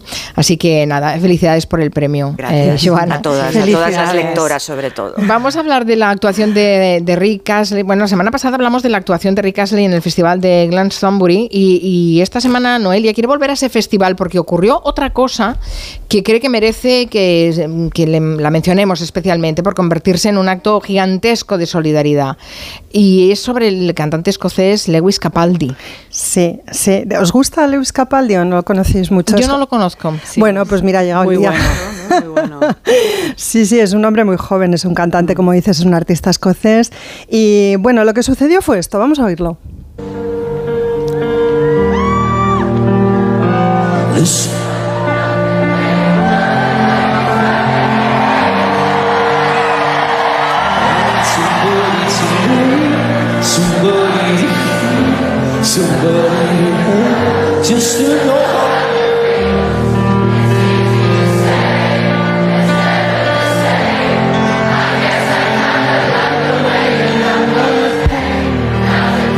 Sé si lo notáis Bueno, mucho. tengo pero la piel, perdió la piel de gallina. Sí. Eh, no, conozco la canción, me encanta esta canción. Lo que no sabía era que se llamaba el, el- el cantante sí. Lewis Capaldi. Sí. ¿Qué, qué es lo que pasó? Pues eh, no sé, decía, no se percibe con claridad, no es fácil, eh, no es lo mismo verlo que escucharlo solamente, pero lo que le sucede es que no puede cantar porque le, le entra una crisis de un síndrome que tiene, tiene el síndrome de Tourette, entonces tiene bastantes tics, Eh, alguno en el hombro que le tiene muy contracturado, bueno, los habituales en la cara y en algún momento le afecta la voz, claro, con lo cual es imposible ¿no? que entone y que cante. El público lo advirtió y lo que hicieron por él fue cantarle a él, ¿no? El hit, la canción. Y bueno, pues es realmente una cosa bastante espectacular de ver, sobre todo porque mm, Glastonbury es, muy, es un lugar muy mítico, muy especial. Para él era un concierto importantísimo porque inicia una gira en la que él va a promocionar su segundo álbum y fue todo bastante tremendo, ¿no? Él se ha quebrado después de esta actuación y de momento al menos ha suspendido la gira. Eh, a mí me interesó mucho, mucho lo ocurrido. Sí, me interesó en primer lugar porque a mí me gusta mucho el Britpop, es uno de mis placeres culpables y yo creo que este hombre recoge un poco el testigo de artistas como Elton John. Y luego porque yo hacía un tiempo que había visto que en Netflix colgaban un documental sobre él. Y, y lo quise ver, porque como me estaba gustando su música, pues lo quise ver y me quedé bastante impresionada, porque yo tenía algunas nociones sobre quién podía estar detrás de estas composiciones, de esa voz, tenía algunas como sospechas o pálpitos, ¿no? Sobre su personalidad, no sé por qué. Y bueno, viendo el documental, eh, un poco confirmé lo que sospechaba. Is it worth it making you feel like this? So here's to my beautiful life. I think I've never been more insecure in my life than I am now. And I think that's got worse the more successful I got. No sense of self. Get like your whole life to write your first album, and in a year or six months to write a second. Can we hear anything? So there's that tension all the time. The clock's ticking. Bueno, no sé si la última expresión sobre todo se entendió de clock is ticking, dice. eh, esa frasecita, o sea, el reloj está, está funcionando, ¿no? Yo creo que describe muy bien la trayectoria de este hombre en los últimos cuatro o cinco años de su vida, que como digo además es una persona jovencísima, ¿no? El documental va sobre cómo eh, Capaldi ha experimentado el éxito y cómo el éxito y toda la presión ¿no? que, va, que lleva consigo ha transformado su vida hasta el punto de hacerle enfermar. Eh, este es un chico que vive con sus padres todavía. Ahora me parece que tiene 27, 28 años. En el momento en el que empezó su éxito era el año 17-18, pues tenía 24, 25, una cosa así. Él vive, como digo, con los padres eh, que salen en el documental. Sale la casa familiar también, cerca de Glasgow. A él le gustaba muchísimo la música desde pequeñito, es uno de estos casos de, de chaval pues, que tiene un enorme interés ¿no? por, por lo musical. Le regalan una guitarra, él empieza a componer y dedica en realidad pues, todo su tiempo ¿no? y su vida entera a la música. Es muy obsesivo, pero también es autodidacta, de manera que no tiene ninguna formación musical. Y, mm, y, bueno, los padres pues, le apoyan, le apoyan en esta historia y sobre todo el padre, que es qui- quien más se involucra con él, le lleva de gira, le acompaña, es decir, es un muchacho que está que tiene un soporte, ¿no? Un soporte familiar importante. Pero claro, él lanza un sencillo, que es esta canción que le gusta a Mari Carmen, que a mí también me entusiasma. Someone You Loved, eh, que se convierte en un pepinazo espectacular. Y en cuanto sucede algo así, pues detrás lo que hay es una industria moviéndose a la velocidad de la luz para captar eh, la atención sobre esa persona y para captar al mismo tiempo su talento. ¿no? Él en el año 19 pues es nominado a los Brit en la categoría de elección de los críticos, es decir, no solamente eh, recibe digamos el apoyo del público, sino que es que los críticos están de acuerdo en que este chaval tiene un talento extraordinario y esperan de él grandes cosas, ¿no? que yo creo que eso es lo que, lo que le hace tomar las decisiones que toma a continuación. Eh, bueno, los Grammy del año 20 tienen la primera nominación en la categoría de canción del año, otra vez por Someone You Loved. Y, mm, y, bueno, él empieza a trabajar en un disco, saca un disco que el título es muy gracioso, se llama en inglés Divinely Uninspired to a Hellish Stand. Eh, algo así como divinamente inspirado hasta el punto de ser un verdadero infierno, por decirlo de una manera. Quiero decir que describe bastante bien cuál es su estado de ánimo mientras está trabajando en ese primer álbum, ¿no? Recuerdo que el álbum se hace a partir de un, de un sencillo, ¿no? Está el sencillo, el sencillo va como, el, como, como vamos, a la velocidad de la luz. Eh, conquistando espacios, los corazones de la gente, eh, el interés de, de la crítica y a partir de ahí hace este primer álbum Va muy bien el álbum, incluye en él otra canción que se convierte otra vez en un sencillo de muchísimo éxito que se titula Before You Go. Y, bueno, sobre estas dos canciones además os tengo que decir que todo el mundo interpreta que son, son baladas, que son canciones de amor. Él ha explicado en algún momento que no, que tienen que ver con eh, la muerte cuando él era un niño todavía muy pequeño, primero de su abuela y después de una tía. La abuela muere pues porque es mayor y la tía muere porque se suicida. Y él con 4 o 5 años vive todo eso de una manera muy lateral porque es un niño pequeño, pero percibe ¿no? que hay toda una serie de desórdenes, digamos, en la familia, de duelos, de penas, de dramas y de alguna manera aquello le afecta hasta el punto de que, bueno, cuando se trata de escribir canciones, él quiere de alguna manera recuperar esta experiencia. Os lo cuento porque creo que a mí me gusta la música de Lewis Capaldi porque creo que este chico pilla mucho wifi. O sea, tiene una sensibilidad y cuando lo he visto en el documental es muy payaso. es, muy, es muy joven, ¿eh? Es muy joven. ¿Cuántos años tiene ahora? Pues pocos. Bueno, cuando pasa todo esto tiene 24, 25, pues estamos hablando de los años 19 y 20, pon que tenga 28, ¿no? 29, es decir, no ha cumplido ni los 30. O sea que todo el éxito rotundo que le llega, que además en esta época un éxito rotundo a nivel global es, es, abrumador. eso es. Eh, tiene 20, en ese momento tiene hace tres años 20 mm. poquitos. 20, poquitos. poquitos. O sea, estamos hablando de un chavalillo, ¿no? De un chaval. Además, claro, es una edad, no es como... Ahora 26 me dicen que tiene. Pues fíjate, más joven aún de lo que nos imaginamos. Pues todavía más joven. Yo creo que, a diferencia, por ejemplo, de Taylor Swift, ¿no? que tiene una historia personal mm, con ciertos paralelismos, también, bueno, con la particularidad de ser mujer, ¿no? Con todo lo que eso implica en la industria, ¿no? Pero a diferencia de ella, que llega a la fama más joven y que tiene un acompañamiento por parte de su familia casi desde el principio, de hecho, ella, su carrera, la madre jugó un papel muy importante. En el caso de Lewis Capaldi no, no es así, o sea, él llega un poco por casualidad, saca el hit en el 18-19, los padres no tienen nada que ver con el mundo de la música, están ahí apoyándole, pero más bien para ponerle lavadoras que para ocuparse de él, de él como managers. Em, es una edad, como digo, como intermedia, ¿no? No es un niño, pero es todavía un hombre adulto. Entonces es muy difícil gestionar eh, su estrés porque él se deja ayudar y pide, pide acompañamiento y pide apoyo, pero para lo que quiere y para lo que no, no. Entonces es una persona que empieza a perder el control y claro, esto está sucediendo en 2020, que pues si os habéis olvidado una pandemia mundial y nos tuvimos que confinar y aislar todos. Y a él le aislaron los de la discográfica y el propio manager, y esto se ve en el documental muy bien, en su casa para escribir un nuevo disco. Claro, que podía salir mal? ¿no? O sea, una persona que está sometida a un estrés espectacular, eh, que ha hecho unas, ha hecho un disco estupendo, tiene dos sencillos en el mercado, lo está petando, de pronto le confinan y le dicen, ya tienes que hacer el segundo. A ver qué pasa. Y, que, y, que, no, y que no eh, sea menor el éxito que en el primero, ¿no? Imagínate, ¿no? Entonces, bueno, él tiene un síndrome del impostor brutal. En el documental cuenta que lo comenta con otro cantautor, Ed Sheeran, y que este a su vez se lo dice al Elton John y escuchad. with Ed Sheeran. I was telling him about my, Eh, no sé si es que no tenemos la traducción de esto, puede ser que no.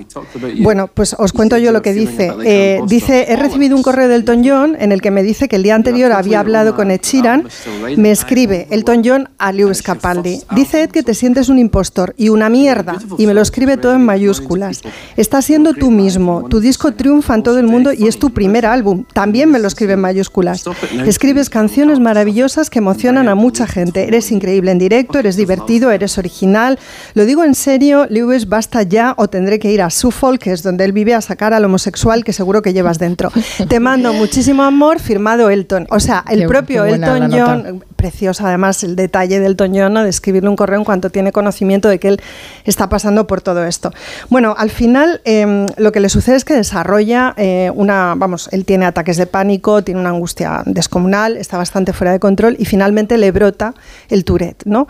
Empieza, luego los padres van a contar que ya había tenido algunos episodios, aunque puntuales y de manera más aislada en la infancia, es decir, había tenido tics, mm. pero los había tenido durante periodos cortos de tiempo, después se había recobrado como milagrosamente y, habían decidido no prestarle excesiva atención, ¿no? En la medida en que aquello parecía ir y venir, pues quisieron no darle importancia. Pero claro, el Tourette que le llega en el año 2021 le llega muy fuerte, hasta el punto de que realmente le hace imposible seguir con el trabajo y bueno, hay un consenso entre la familia y su manager eh, pues para retirarle ¿no? del trabajo durante un mm. tiempo y tratar de poner orden en su vida, bueno, pues con una psicóloga que le ayude a gestionar la tensión, una medicación para el Tourette, porque es una dolencia neurológica, otra cosa es que se agrave por el estrés, pero lo cierto es que el síndrome per se es de origen neurológico y bueno, acompañarle, digamos, para que se, para que levante cabeza.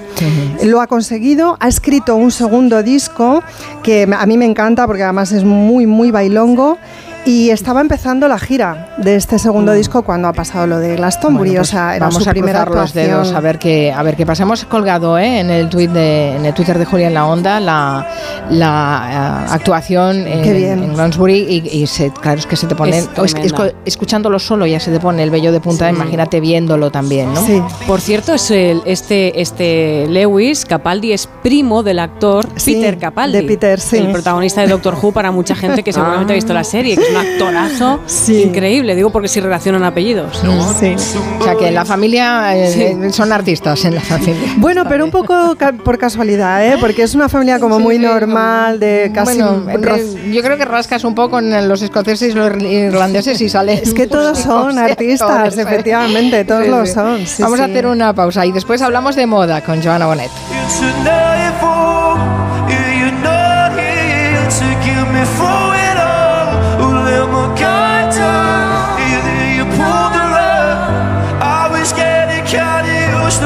so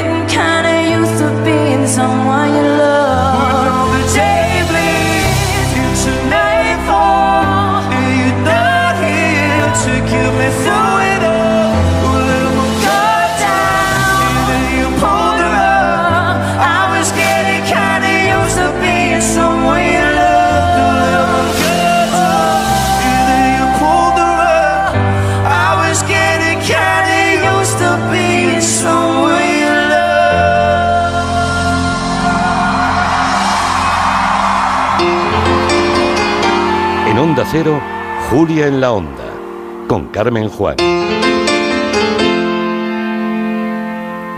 Prime Day de Amazon es el 11 y 12 de julio. Con dos días de ofertas épicas en electrónica, hogar, cocina y mucho más, te sentirás como si te hubieran dado un premio. Bueno, la verdad es que no sé qué decir. Eh, quisiera dar las gracias al repartidor por traerme el paquete tan rápido y al resto de clientes de Amazon Prime. Realmente se siente como una estrella. Prime Day de Amazon del 11 al 12 de julio, exclusivamente para clientes Amazon Prime. Suscríbete a Prime ahora. Estancias temporales Domusby para personas mayores. La tranquilidad de saber que tu familiar está bien atendido y además realiza actividades terapéuticas y de ocio mientras hace nuevos amigos. Cuando necesites estar cuidado, Domusby está a tu lado. Más información en domusby.es. Brutus, si intentan llevarse el coche, ¿qué haces? Que ya no hace falta, mamá, que ahora hay cosas más modernas. Ahora el guardián es Movistar Prosegur Alarmas. Una alarma que cuida tu casa y que ahora incluye un servicio que protege tu coche. Contrata la alarma en la que cada vez confían más familias por solo 34,90 euros al mes durante todo el año con tres meses gratis de Movistar Car Protect. Llama al 900 222 225. Reservar ya tus libros de texto y uniformes para la próxima vuelta al cole tiene premio. Un 10% de regalo para gastar en tus futuras compras de alimentación, papelería, mochilas, deportes, moda. Y un 5% de regalo adicional si reservas tus uniformes antes del 31 de julio. Y además, te olvidas hasta tu vuelta. Consulta condiciones en elcorteingles.es. Tus compras de vuelta al cole en tienda web y app. Pedro Sánchez y Alberto Núñez Feijo. En el único cara a cara de estas elecciones. Un debate único. Un debate decisivo. Solo en A3 Media. Moderado por Vicente Vallés y Ana Pastor. El lunes a las 10 de la noche en Antena 3. La Sexta, Onda Cero y A3 Player. Vuelven los piojos. Filbit, tu marca de confianza contra piojos y liendres. Filbit, de Laboratorio CERN. En la Comunidad de Madrid apostamos por un modelo energético más limpio y sostenible. Por eso, ponemos en marcha el Plan Renove 2023 de calderas y calentadores individuales, para aumentar la eficiencia y reducir el consumo. Infórmate y recibe ayudas de hasta 450 euros para la sustitución de tu antigua caldera. Con este gesto, ahorras energía y proteges el medio ambiente. Comunidad de Madrid. Genera diferentes espacios en tu casa con paredes de pladur y casonetos Dierre en Bricolaje Moraleja. El mayor stock y variedad en perfiles, aislantes y placas de pladur de todo Madrid. Precios inmejorables. Bricoferta. Placa de pladur 2,60 metro cuadrado. Casoneto metálico Dierre 89 euros. Bricolaje Moraleja. En Getafe, calle Galileo Galilei 14. Bricomoraleja.com. El 13 de julio no te pierdas el concierto de Aranjuez en el Teatro Real. Vive una noche española con orquesta sinfónica y guitarra con obras de Falla, Albéniz y Rodrigo. Venta de entradas en taquillas y en teatroreal.es. Recuerda, el 13 de julio, el concierto de Aranjuez en el Teatro Real. Música de calidad con excelencia. Un día descubres que tienes humedades en techos, paredes, están por todas partes. ¿Qué puedes hacer? Llama a Murprotec. Llama al 930 1130 o entra en murprotec.es. Si con las humedades te las tienes que ver, ¿qué puedes hacer? Llama a Murprotec. 930 1130. Murprotec. Cuidando tu hogar, cuidamos de ti. Si tiene joyas de firma o artículos de oro y plata, llame al 91 534 6706 o vaya a la Plaza San Juan de la Cruz 9. Si tiene joyas de firma o artículos de oro y plata, llame al 91 534 6706 o vaya a la Plaza San Juan de la Cruz 9. Le pagarán el mejor precio al momento. Y también bolsos de Vuitton, Chanel y Hermès. En la vida hay cambios muy importantes. Un cambio de casa, una oficina nueva, un local más grande. Para que esos cambios sean perfectos, acude a los profesionales de mudanzas Segoviana. Mudanzas del hogar, guardamuebles, mudanzas de oficinas en toda la comunidad de Madrid. Consulta las ofertas en amsegoviana.com o en el 91 548 77 18.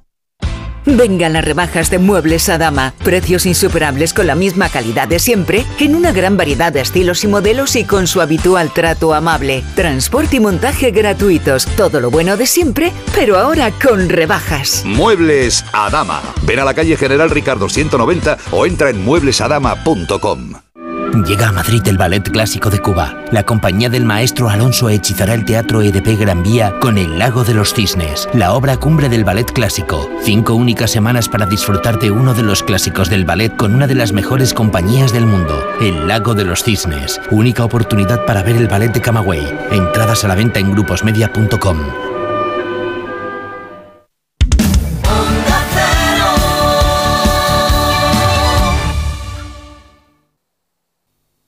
Es que si pasa algo, tardamos dos horas en llegar hasta aquí. Tranquilo, porque nosotros respondemos en menos de 20 segundos. Así, si alguien intenta entrar a robar o a ocupar tu casa, nos enteramos antes y facilitamos las imágenes a la policía para que puedan actuar cuanto antes. Aunque la casa esté vacía, Nosotros estamos siempre protegiéndola.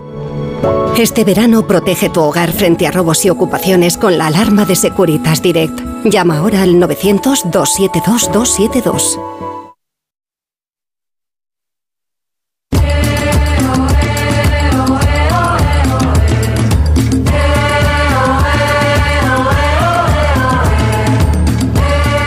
Seguimos en el Comanche, ya les decíamos que íbamos a hablar con moda con Joana Bonet porque se ha celebrado la Semana de la Alta Costura de París y ah, tienes crónica ¿eh? de los desfiles de Dior y Mm. Chanel. Bueno, estuve dos días en París, queridas compañeras y compañeros. Ay, hija. Y, pero bueno, un París eh, triste, ¿eh? un Claro. París bueno, triste, todas golpeado las- por claro, todas las revueltas, por el ascenso de la extrema derecha y de Marine Le Pen en la televisión a todas horas prometiendo contrataciones. Eh, Francia ha movilizado a 45.000 policías y gendarmes. Si es verdad que en el centro de, de París no, no se veían los disturbios.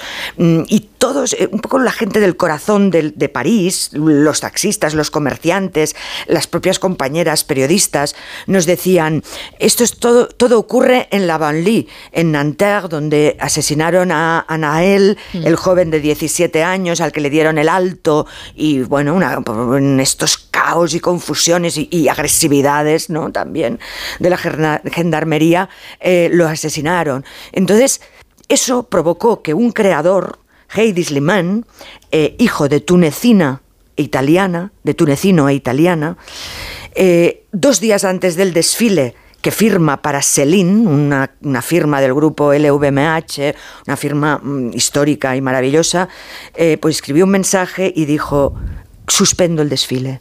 Me parece desconsiderado y fuera de lugar desfilar cuando, eh, como os digo, son, todos los barrios ¿no? de la banlieue, que le llaman, pero que son más de 1.500 barrios franceses en los que viven 5 millones y medio de personas y, evidentemente, son eh, guetos donde las tasas de riesgo de pobreza superan el 40% frente al 15% del resto de Francia, del resto del país.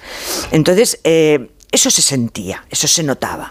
Y eh, aunque ellos decían en muchas ocasiones, están eh, los medios están informando mal, Están exagerando, ¿no? exagerando, Exagerando, quieren eh, atizarnos fuerte, quieren que la extrema derecha tome el poder y, y- y- y todo esto es una está organizado y está y es verdaderamente desproporcionado lo que se está refiriendo. Sí, es verdad que en Nanterre pues hubo esa eh, esa quema casi no de, de del barrio de la barriada brutal. Y, bueno, se atacó la casa de un alcalde en Francia también. Así sí. es, así Quiero es, decir que ¿no? así la, la violencia ha llegado Sí, a extremos, pero Ha es llegado a que extremos estamos viviendo en. Francia unas movilizaciones em, muy agresivas Así desde es. hace ya bastantes años. Es el ¿no? campo que se ha levantado, sí, los obreros, eh, Salto- los transportes, los a chalecos los chalecos amarillos, amarillos, se le la- suman ahora pues todos estos jóvenes eh, que son, bueno, que no tienen proyecto, que no Sin futuro. que- sin futuro, así es. Y paralelamente, pues eh, alta costura, que recordemos que es ese espectáculo que inventó Charles Worth en 1858, cuando la emperatriz Eugenia de Montijo fue a ver su colección, siempre se veían modelos maniquíes, ¿no? maniquíes eh, estáticos, y a él se le ocurrió enseñarle la colección con eh, encima de cuerpos reales y, en movimiento. Así nacieron los desfiles de, de alta costura.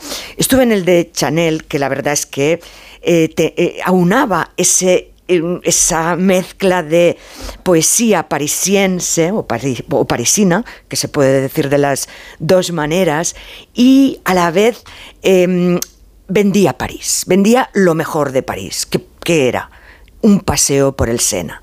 También es verdad que te preguntas, ¿pasean los, los parisinos por el Sena? O solo los turistas. o solo los turistas. Pero en todo caso, las modelos eh, pues, eh, pasaban por encima de los adoquines de colores un día eh, de, de verano, pero con esa grisall ¿no? del cielo que, que le da una atmósfera y una luz muy tenue. Y además Chanel incluso puso un puesto como un kiosco, el kiosco los kioscos de, de- de libros, de postales, de láminas, eh, todo customizado por eh, las ilustraciones de las modelos eh, que estaban en el desfile, desde bueno, las modelos y las embajadoras, porque me crucé con Vanessa Paradis, de quien sonó su música, también sonó François Hardy, y ese desfile de Chanel con las modelos paseando, vestidas con los tweets, los famosos, los famosos tweets de, Chanel, pero también gasas de seda, encajes con incrustaciones y motivos florales. Todo era como de una elegancia despreocupada. Además, las modelos paseaban pues, cogidas del brazo, con un gran perro, y sentías la calle. Y entonces pues ahí veías eso a Lupita Nyong'o, a eh, Charlotte Casiraghi, Sofía Coppola, Bim Wenders, la española Blanca Lee también estuvo ahí. Y, digamos que, sí que fue un momento donde ves que París vende París. El desfile de Dior, eh, bueno, fue interesante porque intentó eh, transformar el recinto que estaba dentro del Museo Rodin, es decir, tú pasas al desfile, unas colas, ¿no? Eh, siempre mucha seguridad, y de repente te encuentras con el beso de Rodin antes de entrar en el desfile. Es decir, todo está tan cuidado para que, eh, bueno, pues a la moda le sume el arte. Y entonces cuando entrabas en ese recinto, te encontrabas con una galería de arte, porque María Grazia Chiuri, la diseñadora de Dior, que ella siempre antepone la comodidad y el confort a la extravagancia, hace ropa sofisticada, pero bueno, fue la, la, primera diseñadora que hizo aquellas camisetas de todos somos feministas y ha incorporado el feminismo en la esencia de, su ropa, pero para eso, eh, eso le obliga a no, a, no hacer, digamos, experimentos, ¿no? Y esos trajes insólitos que dicen solo son para la pasarela y luego no se pueden vender. En el caso de, Dior, pues vimos muchas eh, túnicas, em, brillo, eh, un brillo, eso es otra tendencia. La moda ahora quiere brillar, ¿Ah, busca el brillo todo el rato. vuelve el brilli brilli. Sí, sí, eh, digamos que mm, más opaco, ¿no? No es el oro eh, mm, así como destellante, sino que es más opaco, más un oro viejo, pero eh, recurre al, la moda recurre al brillo, Dior también a las perlas como símbolos de pureza. Y María Grazia hizo un homenaje a las diosas.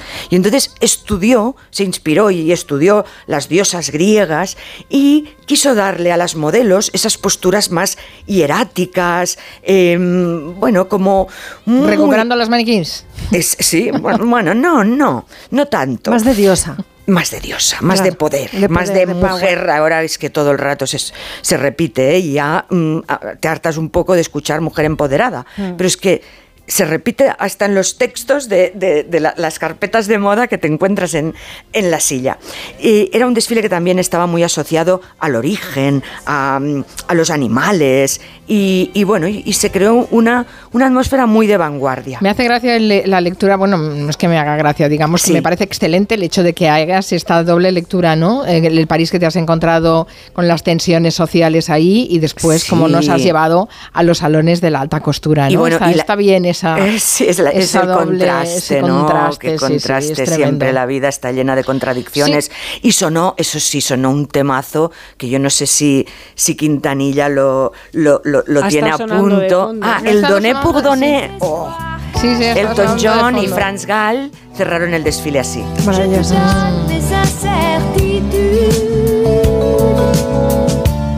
Je te donne mes plus grands secrets. La vie Qué chulo. Sí, la vida ya es bastante complicada. pues fíjate, del, lujo y el brilli brilli de París nos vamos a la Semana Negra de Gijón y que sea para recordar que se empieza a celebrar la, Nada Semana de brillo, Esto es oscuro, esto es denso, oh. tenemos humo, tenemos lo peor de cada casa, si hablamos con propiedad, si es como imaginamos, ¿no? Los escritores y escritoras de novela negra, todos fuman, todos ocultan sus penas en barras de bares, son misteriosos, crípticos. Pues no, no todos son así. Vamos a darle brilli, Joana, al tema Semana Negra de Gijón. Es uno de los grandes festivales del noir español. Se celebra desde hoy hasta el 16 de julio. Tenemos multitud de autores, muchísima gente. Por, por ejemplo, para que lo sepáis, tenemos, por ejemplo, algún comanchero como Antón Reixa que participa de una velada poética Mm. o algún negro de territorio negro como Luis Rendueles que también va a estar en el Que no se festival. va a perder, claro. Vamos a tener- además. Claro, tenemos gente muy variada en este festival. Por ejemplo, Sandor Rosell, que va a hablar de su experiencia en la cárcel antes de Ah, su sentencia interesante. ¿No? En esos días de prisión, lo ha contado en su libro Un fuerte abrazo. Tendremos también a Lorenzo Silva, Juan Tallón, a Nuria Bendicho, que es una autora que yo ya recomendé mucho, mucho en este Comanche con su novela Tierras Muertas, su debut literario, que es una historia de aislamiento de montaña y de familia súper destructiva y tóxica, que os recomiendo mucho, Tierras Muertas. Tendremos a Leonardo Padura, Claudia Piñeiro, Amaral también participa de la velada poética, Ana Pardo de Vera presentará Chantaje a una jueza.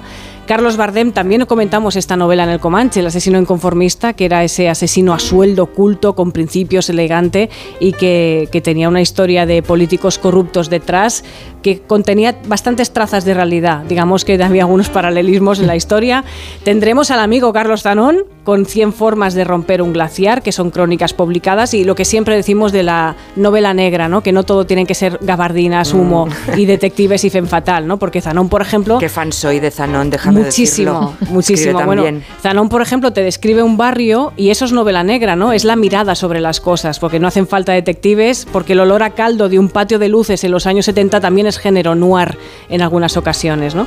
Podremos tener, pues ya comentamos, esta semana tuvimos a Ana Vallabriga y a David Zaplana presentando La Ley del Hambre aquí en este programa Es, y eh, van a estar el lunes. Trepidante esa novela. Claro, ambientarla en los monegros, además, es que eso sí que también es género negro, negro.